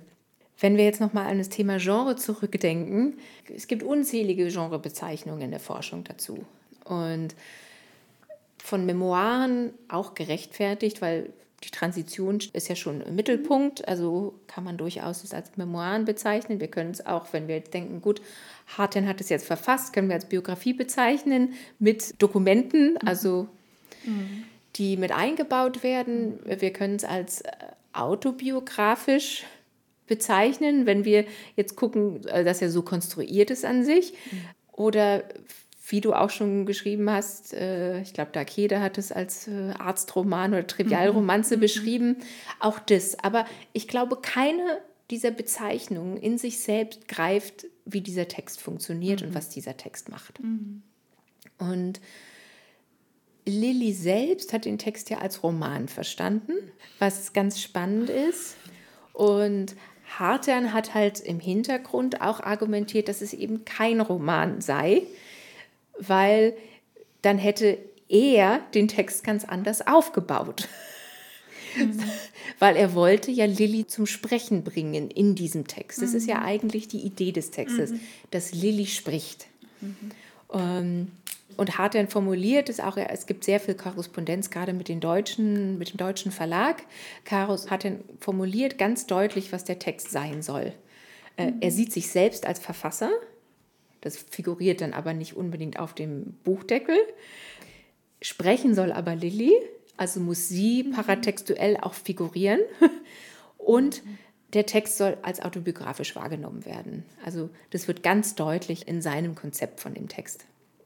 Mhm. Und wenn wir das wissen, dann sehen wir auch diese ganzen Aspekte da drin. Mhm. Und Hartlein hat ja selber überlegt, den Text nochmal als Roman zu schreiben, also in einer anderen Form. Da gab es ja schon die Idee, den selber nochmal als Roman zu adaptieren.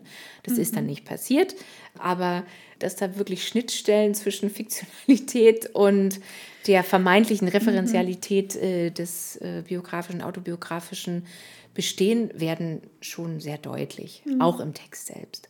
Äh, ich, ich habe ein Beispiel vom Text dann, weil äh, ich fand es ganz interessant, dass ähm, auf einer Stelle steht es, oder Träumen spielen eigentlich auch eine große Rolle. Und Lili hat diesen Traum und dann wird geschrieben oder gesagt, dass und sie berichtet es oder sie gibt es nicht weiter. Und dann fragt man sich, was passiert ja hier dann eigentlich? Also das ist wirklich so Fiktionalität, aber man kommt auch Lili ist sehr nah äh, in diesem Moment. Ähm, ja, sehr interessanter, interessante Form. Ja, und Träume sind ja ein ganz wunderbares Stilmittel, um, um Dinge zu also thematisieren, die in den fiktionalen Bereich gehen, ohne sie fiktional mhm. darzustellen. Und ich glaube, diese Schnittstelle von Referenzialität und Fiktionalität, die wird dann im weiteren Editionsprozess nochmal ganz deutlich. Und deswegen fokussiere ich auch so auf diese Briefe zum Schluss. Es gab ja dann Rezensionen zum dänischen Text. Und eine ganz wunderbare Rezension. Elisabeth von Castonnier hat sich sehr kritisch mit dem Text auseinandergesetzt und sowohl die Medizin kritisiert, aber auch wie der Text aufgebaut ist, dass er eigentlich noch authentischer sein könnte. Und darauf reagieren sowohl Verlag als auch Herausgeber dann. Und ursprünglich sollte der deutsche Text wieder im Modell der Fallstudie aufgebaut sein. Und dass wir einmal den bestehenden Text haben und dann ein ganz ausführliches Vorwort und ein ganz ausführliches Nachwort, die diesen Text kontextualisieren und verstehbar machen. Und dann gab es auch in den Rezensionen die Aufforderung, ein deutlicher zu werden zu diesen medizinischen Eingriffen, was da passiert und warum bestimmte Dinge, also der Text macht ja bestimmte Dinge. Über Andreas wird ja immer nur in der dritten Person gesprochen. Lilly spricht in der ersten Person. Das hat ja auch wieder was mit, dem, mit dieser Entkopplung der beiden Figuren zu tun. Und diese Aspekte werden in der deutschen Ausgabe dann erklärt. Und sie werden folgendermaßen erklärt. Also äh, dieses Vor- und Nachwort gibt es dann gar nicht in dieser Form. Aber Hartern hat einen Entwurf dafür geschrieben. Und diesen Entwurf haben wir auch noch. Und es wird aber kein Vorwort, sondern es wird ein zusätzlicher Brief hinten, der Lilly zugeschrieben wird. Mhm. Also wird hinten eingegriffen. Es werden zwei Briefe angefügt, äh, die Da können wir, glaube ich, 99 Prozent sicher sein, dass Lilly die nie im Leben verfasst hat, weil die dermaßen identisch sind zu den Texten, die Hartern äh, in anderen Zusammenhängen geschrieben hat und die auch einfach auf die Kritiken reagieren. Es werden auch noch ein paar andere Briefe eingefügt in, in die Narration davor. Und Hartern ist sich aber bewusst, dass diese Eingriffe in den Text problematisch sind und äußert es auch gegenüber dem Verlag und sagt, ich kann jetzt nicht so viel dazu dichten, da könnte mir ein Strick draus gedreht werden. Und dann gibt es halt noch so einen Austausch, naja, wir könnten ja schreiben, die Briefe lagen bis dahin noch nicht vor und sind jetzt in die deutsche Ausgabe mit integriert worden, weil die von der Familie jetzt erst übergeben wurden. Und also da wurde wirklich äh, diskutiert, mhm. wie diese neuen Fakten und diese mhm. neuen äh, und auch dieser Ruf nach noch mehr Dokumenten, mhm. wie diesem entsprochen werden kann. Und äh, das war dann schon so eine Art von Aushandeln. Und zudem wollte der Verlag auch viele Dinge, die Harter nicht wollte und er mhm. musste sich auch fügen. Im Deutschen, da haben wir noch gar nicht drüber gesprochen, es gibt im dänischen Text ja auch Bilder. Es gibt zwei, also diese, das typische Vorher-Nachher-Bild, äh, einmal einer und da wird dann also wirklich einer auch aufgeschlüsselt und einmal Lilly und dann nochmal diese beiden Handschriften, äh, Handschriftsproben von der von Einers Handschrift und von Lillys Handschrift. Und ähm, in der deutschen Ausgabe sollte, gibt es mehr Bildmaterial und es sollte noch mehr geben. Der Verlag hat nämlich auch noch die Bilder von Hirschfeld angefordert, die es glücklicherweise nicht äh, ins gedruckte Buch geschafft haben, weil das wäre ja eine Entblößung höchsten Grades gewesen. Auch für eine Person, die mittlerweile schon verstorben ist, die dann in einer mhm. Art und Weise ausgestellt mhm. wird, die ja schon an eine Art Freakshow-Charakter dann fast hat. Mhm. Aber diese Eingriffe in, in den Text machen auch nochmal deutlich, wie viel dort auch an Dokumenten herumgearbeitet wurde, um Dinge in bestimmte Narrative mhm. einzufügen. Ich wollte gerade noch mal auf was anderes eingehen, weil du sagtest, also dass äh, Lilly selbst ähm, quasi einen Roman schreiben wollte. Mhm. Und jetzt, äh, ich bin nicht mehr ganz sicher, aber es gibt ja von ihr auch diese Stelle, wo sie ähm, irgendwo zitiert sie Hans Christian Andersen, Märchen meines Lebens.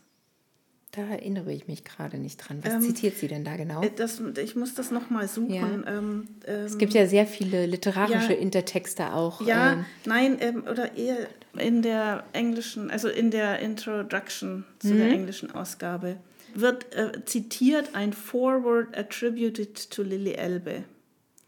Mhm. Und äh, da schreibt sie über Zitat, das wunderbare, seltsame Märchen meines Lebens. Und als Märchen meines mhm. Lebens bezeichnet Hans Christian Andersen seine, ja, wie auch mhm. immer, äh, Autobiografien, mhm. ähm, Memoiren oder was auch immer das ist. Ähm, und äh, das fand ich nochmal sehr spannend. Siehst du, diese Referenz ist mir gar nicht ja. aufgefallen bei der Lektüre. Ja. Dieses, ich habe ja dieses mhm. Vorwort auch zu Hause, dieses äh, mhm. ihr zugeschriebene. Ja.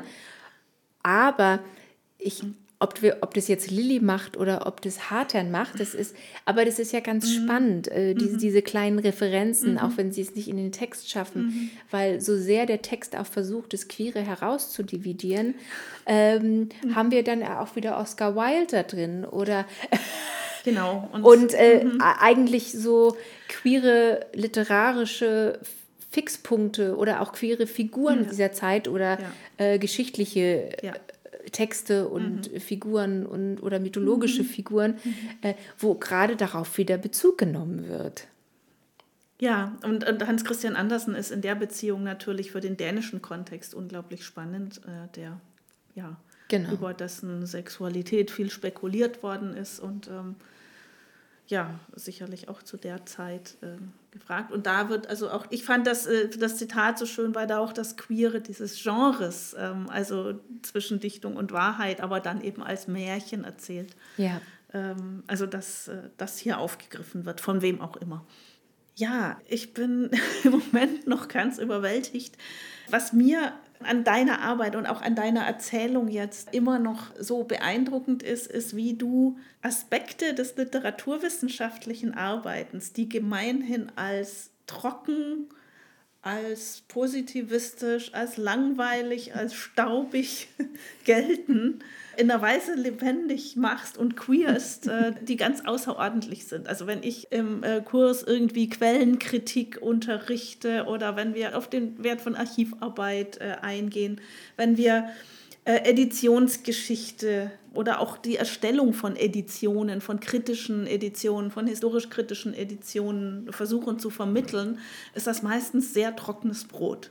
Und es ist meistens ganz, ganz schwierig irgendwie zu vermitteln, warum das überhaupt wichtig ist, geschweige denn, warum das spannend sein kann. Und ich finde, äh, an deiner Arbeit wird so deutlich, also wie unglaublich spannend das ist, wie lebendig das ist und wie lebendig das dann eben auch äh, einen Gegenstand, sei es eine Person oder ein Buch, äh, machen kann. Und das finde ich ist hier nochmal gut rausgekommen. Und ähm, es ist ja nun auch so, dass du dich jetzt nicht nur in der Dissertation äh, und in dem sehr schönen Buch, wie Lilly ein, zu einem richtigen Mädchen wurde, mit diesem Text und der Person und allen Diskursen außenrum beschäftigt hast, sondern du hast ja daran weitergearbeitet. Und äh, es gibt äh, tatsächlich also eine digitale Edition von all diesen Texten und vielen der Quellen außenrum. Äh, vielleicht möchtest du so gegen Ende, ich möchte dann noch mhm. eine weitere Frage stellen, denn du hast dich ja noch weiter mit den Dingen beschäftigt, aber äh, möchtest du zum Schluss dazu noch mal kurz was sagen? Wir verlinken natürlich diese Homepage, diese ganz großartige hier äh, im Podcast, sodass man sich das selbst anschauen kann, was ich auch allen Hörerinnen und Hörern nur raten kann. Ja, also da sage ich sehr gerne was zu und ich mhm. möchte, ähm, ich finde, nochmal, um kurz auf die Quellenkritik und die Archivarbeit mhm. und sowas zurückzukommen, für mich ist die Archivarbeit eigentlich einer der schönsten Teile dieser Arbeit gewesen, muss ich mhm. sagen. Ich finde es ganz wunderbar mit diesen materiellen Artefakten dort zu sitzen und auch mit Briefen, die eine mhm. Person geschrieben hat. Ich habe die natürlich auch in Kopie zu Hause, aber einfach Papier anzufassen, auf der diese Person geschrieben hat, das ist für mich was ganz Tolles. Was es macht Forschung auch für mich greifbar und das finde ich auch mhm. gerade an dem geschichtswissenschaftlichen Aspekt dieser Arbeit so mhm. schön, warum ich den auch gerne in die Literaturwissenschaft mit einbringe. Mhm. Und unser digitales Archiv, wir haben ja auch ein Buch herausgegeben, eine eine. Kannst du noch mal sagen, wer wir ist? Dann meine, no, ich schon meine. Du hast sie genau, kurz erwähnt. meine, äh, meine Kollegin Pamela Corgi, die ist Professorin an der Loyola University in Chicago. Wir haben gemeinsam eine kommentierte äh, kritische Ausgabe von Frau Mentel-Quinne also, aber wir haben den amerikanischen Text, also es gibt mhm. ja auch eine Übersetzung ins Englische von 1933. Wir haben den amerikanischen Text als Ausgangstext genommen und mhm. äh, eine kritische Ausgabe herausgegeben, wo man auch die ganzen Unterschiede nachvollziehen kann zwischen den verschiedenen mhm. Ausgaben. Mhm. Dazu gibt es eine sehr ausführliche Einführung von uns beiden und auch ähm, aktuelle Essays, mhm. die den Text und äh, Lilly nochmal neu kontextualisieren und auch noch mit einem neuen Blick auf, mhm. aus den Trend Studies und aus den Modernist Studies, wo meine Kollegin herkommt. Mhm. Und dazu gibt es eigentlich wie einen, ja, eine digitale Erweiterung, äh, lilyelbe.org heißt die Seite. Und dort haben wir ein Werkzeug, wo man auch alle Texte und das Manuskript gleichzeitig mhm. aufrufen kann und sich die Textpassagen gleichzeitig anschauen mhm. kann. Und es gibt sehr viel Kontextmaterial. Mhm. Und ganz neu gibt es jetzt auch so Zeitlinien und so Personennetzwerke, die man aufrufen mhm. kann. Also da gibt es relativ viel zu gucken und äh, unsere Hoffnung ist einfach auch, dass damit weiter Forschung betrieben werden kann, mhm. die barrierefrei ist und wo ganz viele mhm. Materialien ähm, digital verfügbar sind und dass auch Personen, denen es jetzt nicht möglich ist, nach Schweden oder nach Dänemark in Archive mhm. zu fahren, mit Dingen weiterarbeiten mhm. können und auch mit unseren Ergebnissen, auch die, die wir jetzt im Buch nicht unbedingt anbringen können, mhm. ähm, produktiv weiterarbeiten können. Das heißt, wir haben hier auch nochmal ein gutes Beispiel, was die Digital Humanities, also die digitalen Geisteswissenschaften leisten können auch. Und ähm, ja, ich sage nur nochmal, es lohnt sich da reinzuschauen. Und äh, also hat, äh, ehrlich gesagt, also für mich hat das Ganze auch immer einen, klingt komisch, aber einen Unterhaltungswert. Also auf die Weise, also im Netz und also Forschung, das ist einerseits so ein ganz ernster und positivistischer natürlich Anteil von Forschung, aber es hat auch was Spielerisches. Also wenn ich dann mit diesen ganzen Quellen so nochmal umgehen kann. Und das bringt mich auf vielleicht äh, so eine halbwegs letztes kurzes äh, Themengebiet, denn ja, nicht nur hast du dich wissenschaftlich mit diesem Text und Person auf allen möglichen Ebenen beschäftigt, äh, sondern es, es gibt ja, und das, um das vielleicht nochmal fortzuführen, einen weiteren Text äh, über in gewissem Sinne Lilly Elbe. Der Roman, den sie nicht geschrieben hat, wurde, jetzt habe ich das Jahr vergessen. Ich glaube ähm, 2000. Das ziemlich, äh, ja, nicht so lange her wurde ein Roman geschrieben über Lily Elbe im weitesten Sinne mit dem Titel The Danish Girl und der wurde auch verfilmt am Ende. Und äh, vielleicht sollten wir noch ein paar Worte darüber verlieren, denn das ist sicherlich, also das Medium, also insbesondere der Film The Danish Girl, der diese Figur, sage ich jetzt in dem Falle, äh, Lily Elbe, ja nochmal an eine sehr viel breitere Öffentlichkeit vermittelt hat und nochmal in einer ganz anderen Form. Gut. Wenn du kurz dazu, also dass ich kurz dazu was sage zu was den sagst, genau. Mhm. Ähm, genau, also The Danish Girl ist jetzt auch nicht unbedingt, also der Film ist nicht unbedingt der Roman eins zu eins, mhm. sondern da ist mhm. auch noch relativ viel passiert. Und wenn wir jetzt 2023 auf diesen Film zurückgucken, der 2015 herausgekommen ist, das ist zwar nur acht Jahre her, aber im Zusammenhang mit Transdebatten ist es eine sehr lange Zeit, in der sehr viel passiert mhm. ist. Und es gibt viele kritische Stimmen zu dem Film, die auch berechtigt sind. Also mhm. ich sehe so ein bisschen äh, so ein bisschen eine Parallele zu diesem Text, also zu dem entqueerten Text mhm. von wem auch immer über Lilly mhm. Elbe.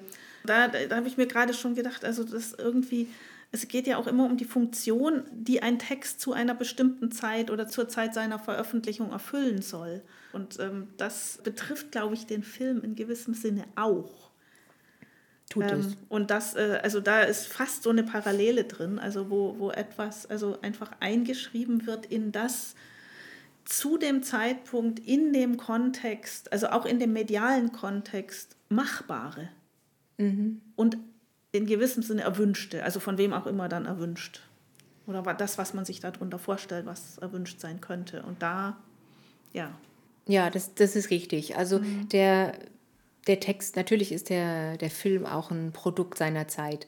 Ähm, auf der einen Seite haben wir halt die, die Situation, äh, wie sie, also die einfach die ökonomische Produktionssituation, mhm. wie sie gegeben mhm. ist, ähm, was möglich ist, um ein breites Publikum zu erreichen. Und da werden bestimmte Kompromisse gemacht ja. im Film, mhm. sowohl in der Darstellung, obwohl die hätte weitergehen können, aber da gehen natürlich auch die ähm, Interessen der Produzierenden mhm. und der also mhm. künstlerisch involvierten Personen mit hinein in diesen Prozess.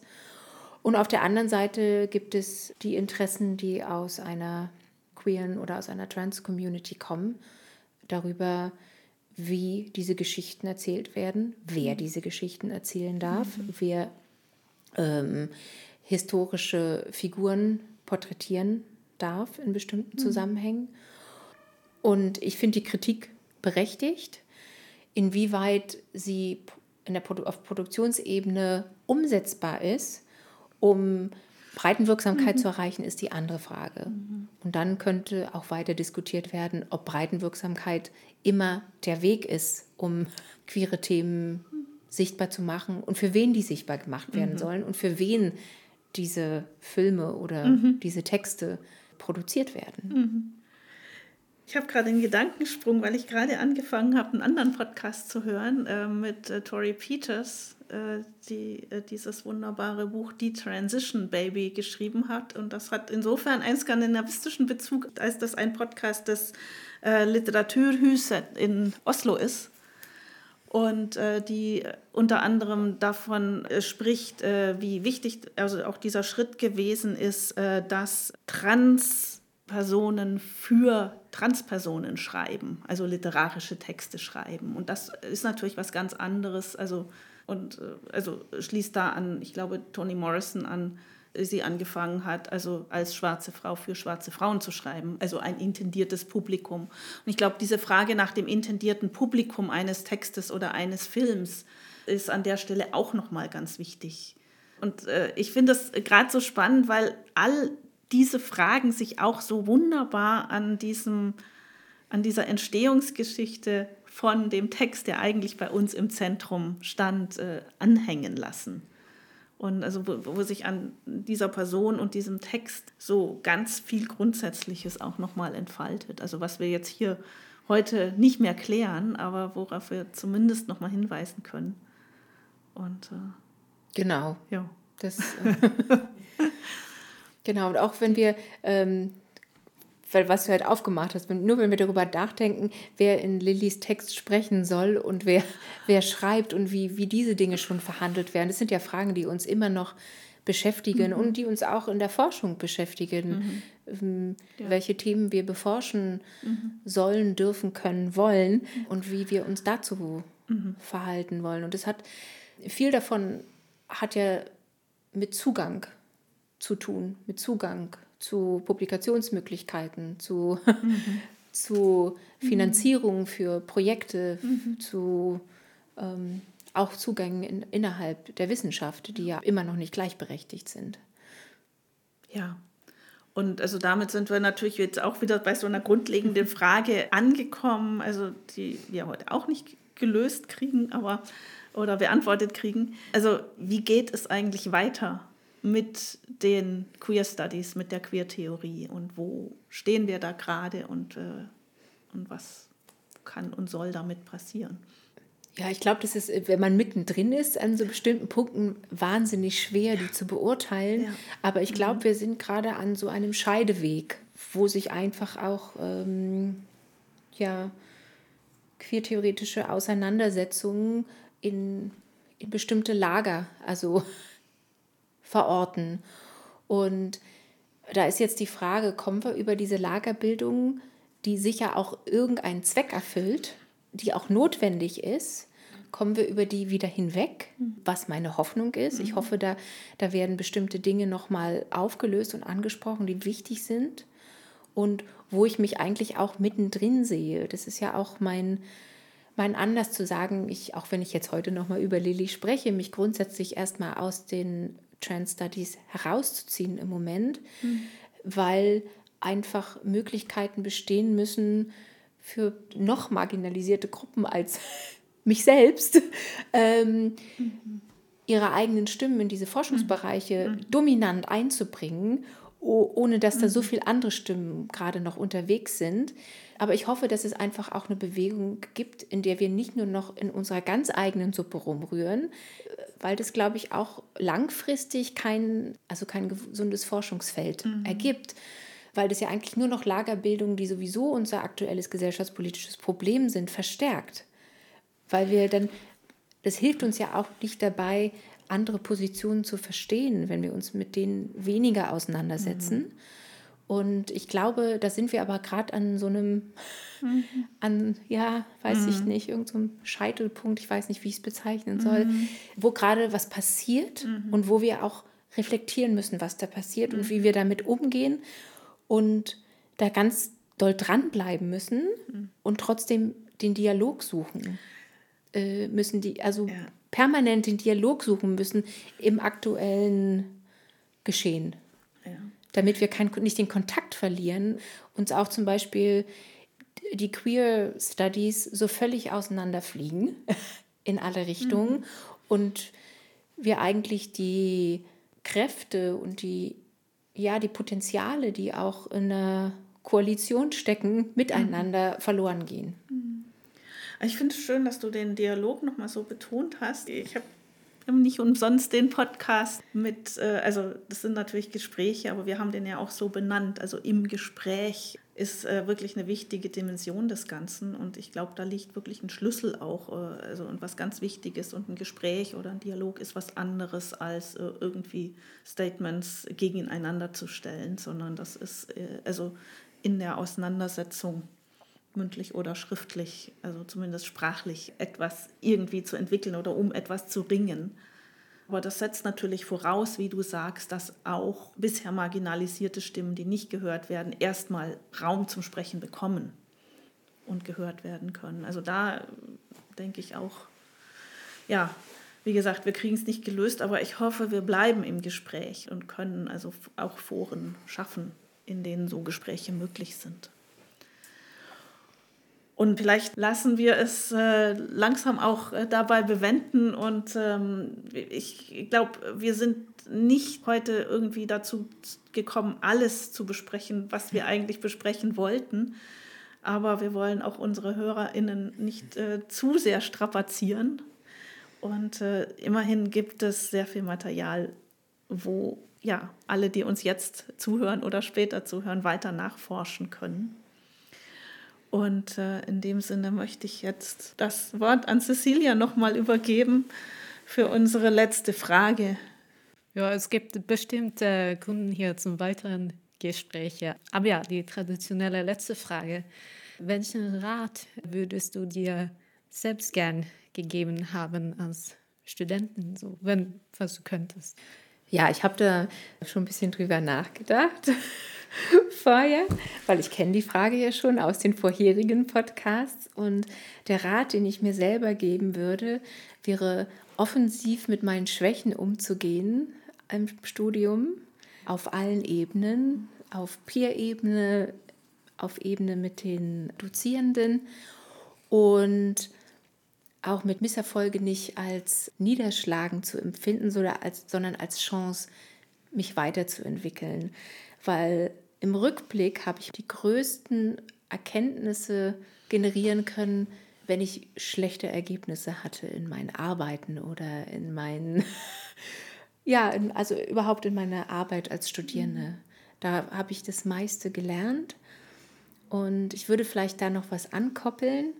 Ähm, ich habe lange als Studierende auch Kritik immer sehr persönlich genommen und nicht als Hilfestellung wahrgenommen. Und das ist, glaube ich, ein bisschen aneinander gekoppelt. Dieses Misserfolge als Chancen wahrnehmen und Kritik als Hilfestellung. Wenn ich diese beiden Dinge zusammenbekomme, komme ich sehr viel weiter in meiner eigenen Entwicklung. Auch jetzt noch als nicht mehr Studierende, aber auch im Leben trotzdem immer weiter Studierende.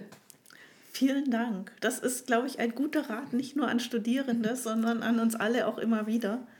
Denn das äh, hört nicht auf. Also in diesen Situationen bleiben wir und ich danke dir. Das waren gute Gedanken.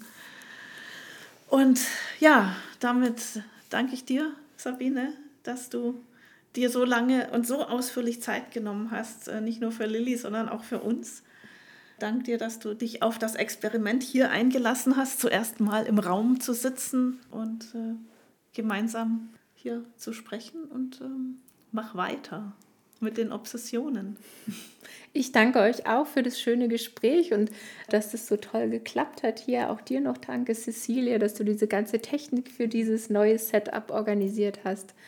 Und ja, ich freue mich auch auf die weiteren Folgen vom Podcast, den ich ja persönlich auch sehr gerne höre. Mhm.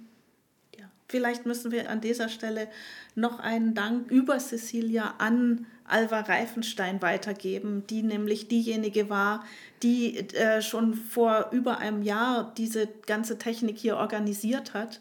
Und dann haben wir es aber bis heute nicht geschafft, sie auch zu benutzen und wirklich im Raum aufzunehmen. Also das nochmal in den Äther gesprochen, falls Alva uns irgendwann hört. Mit vielen Dank.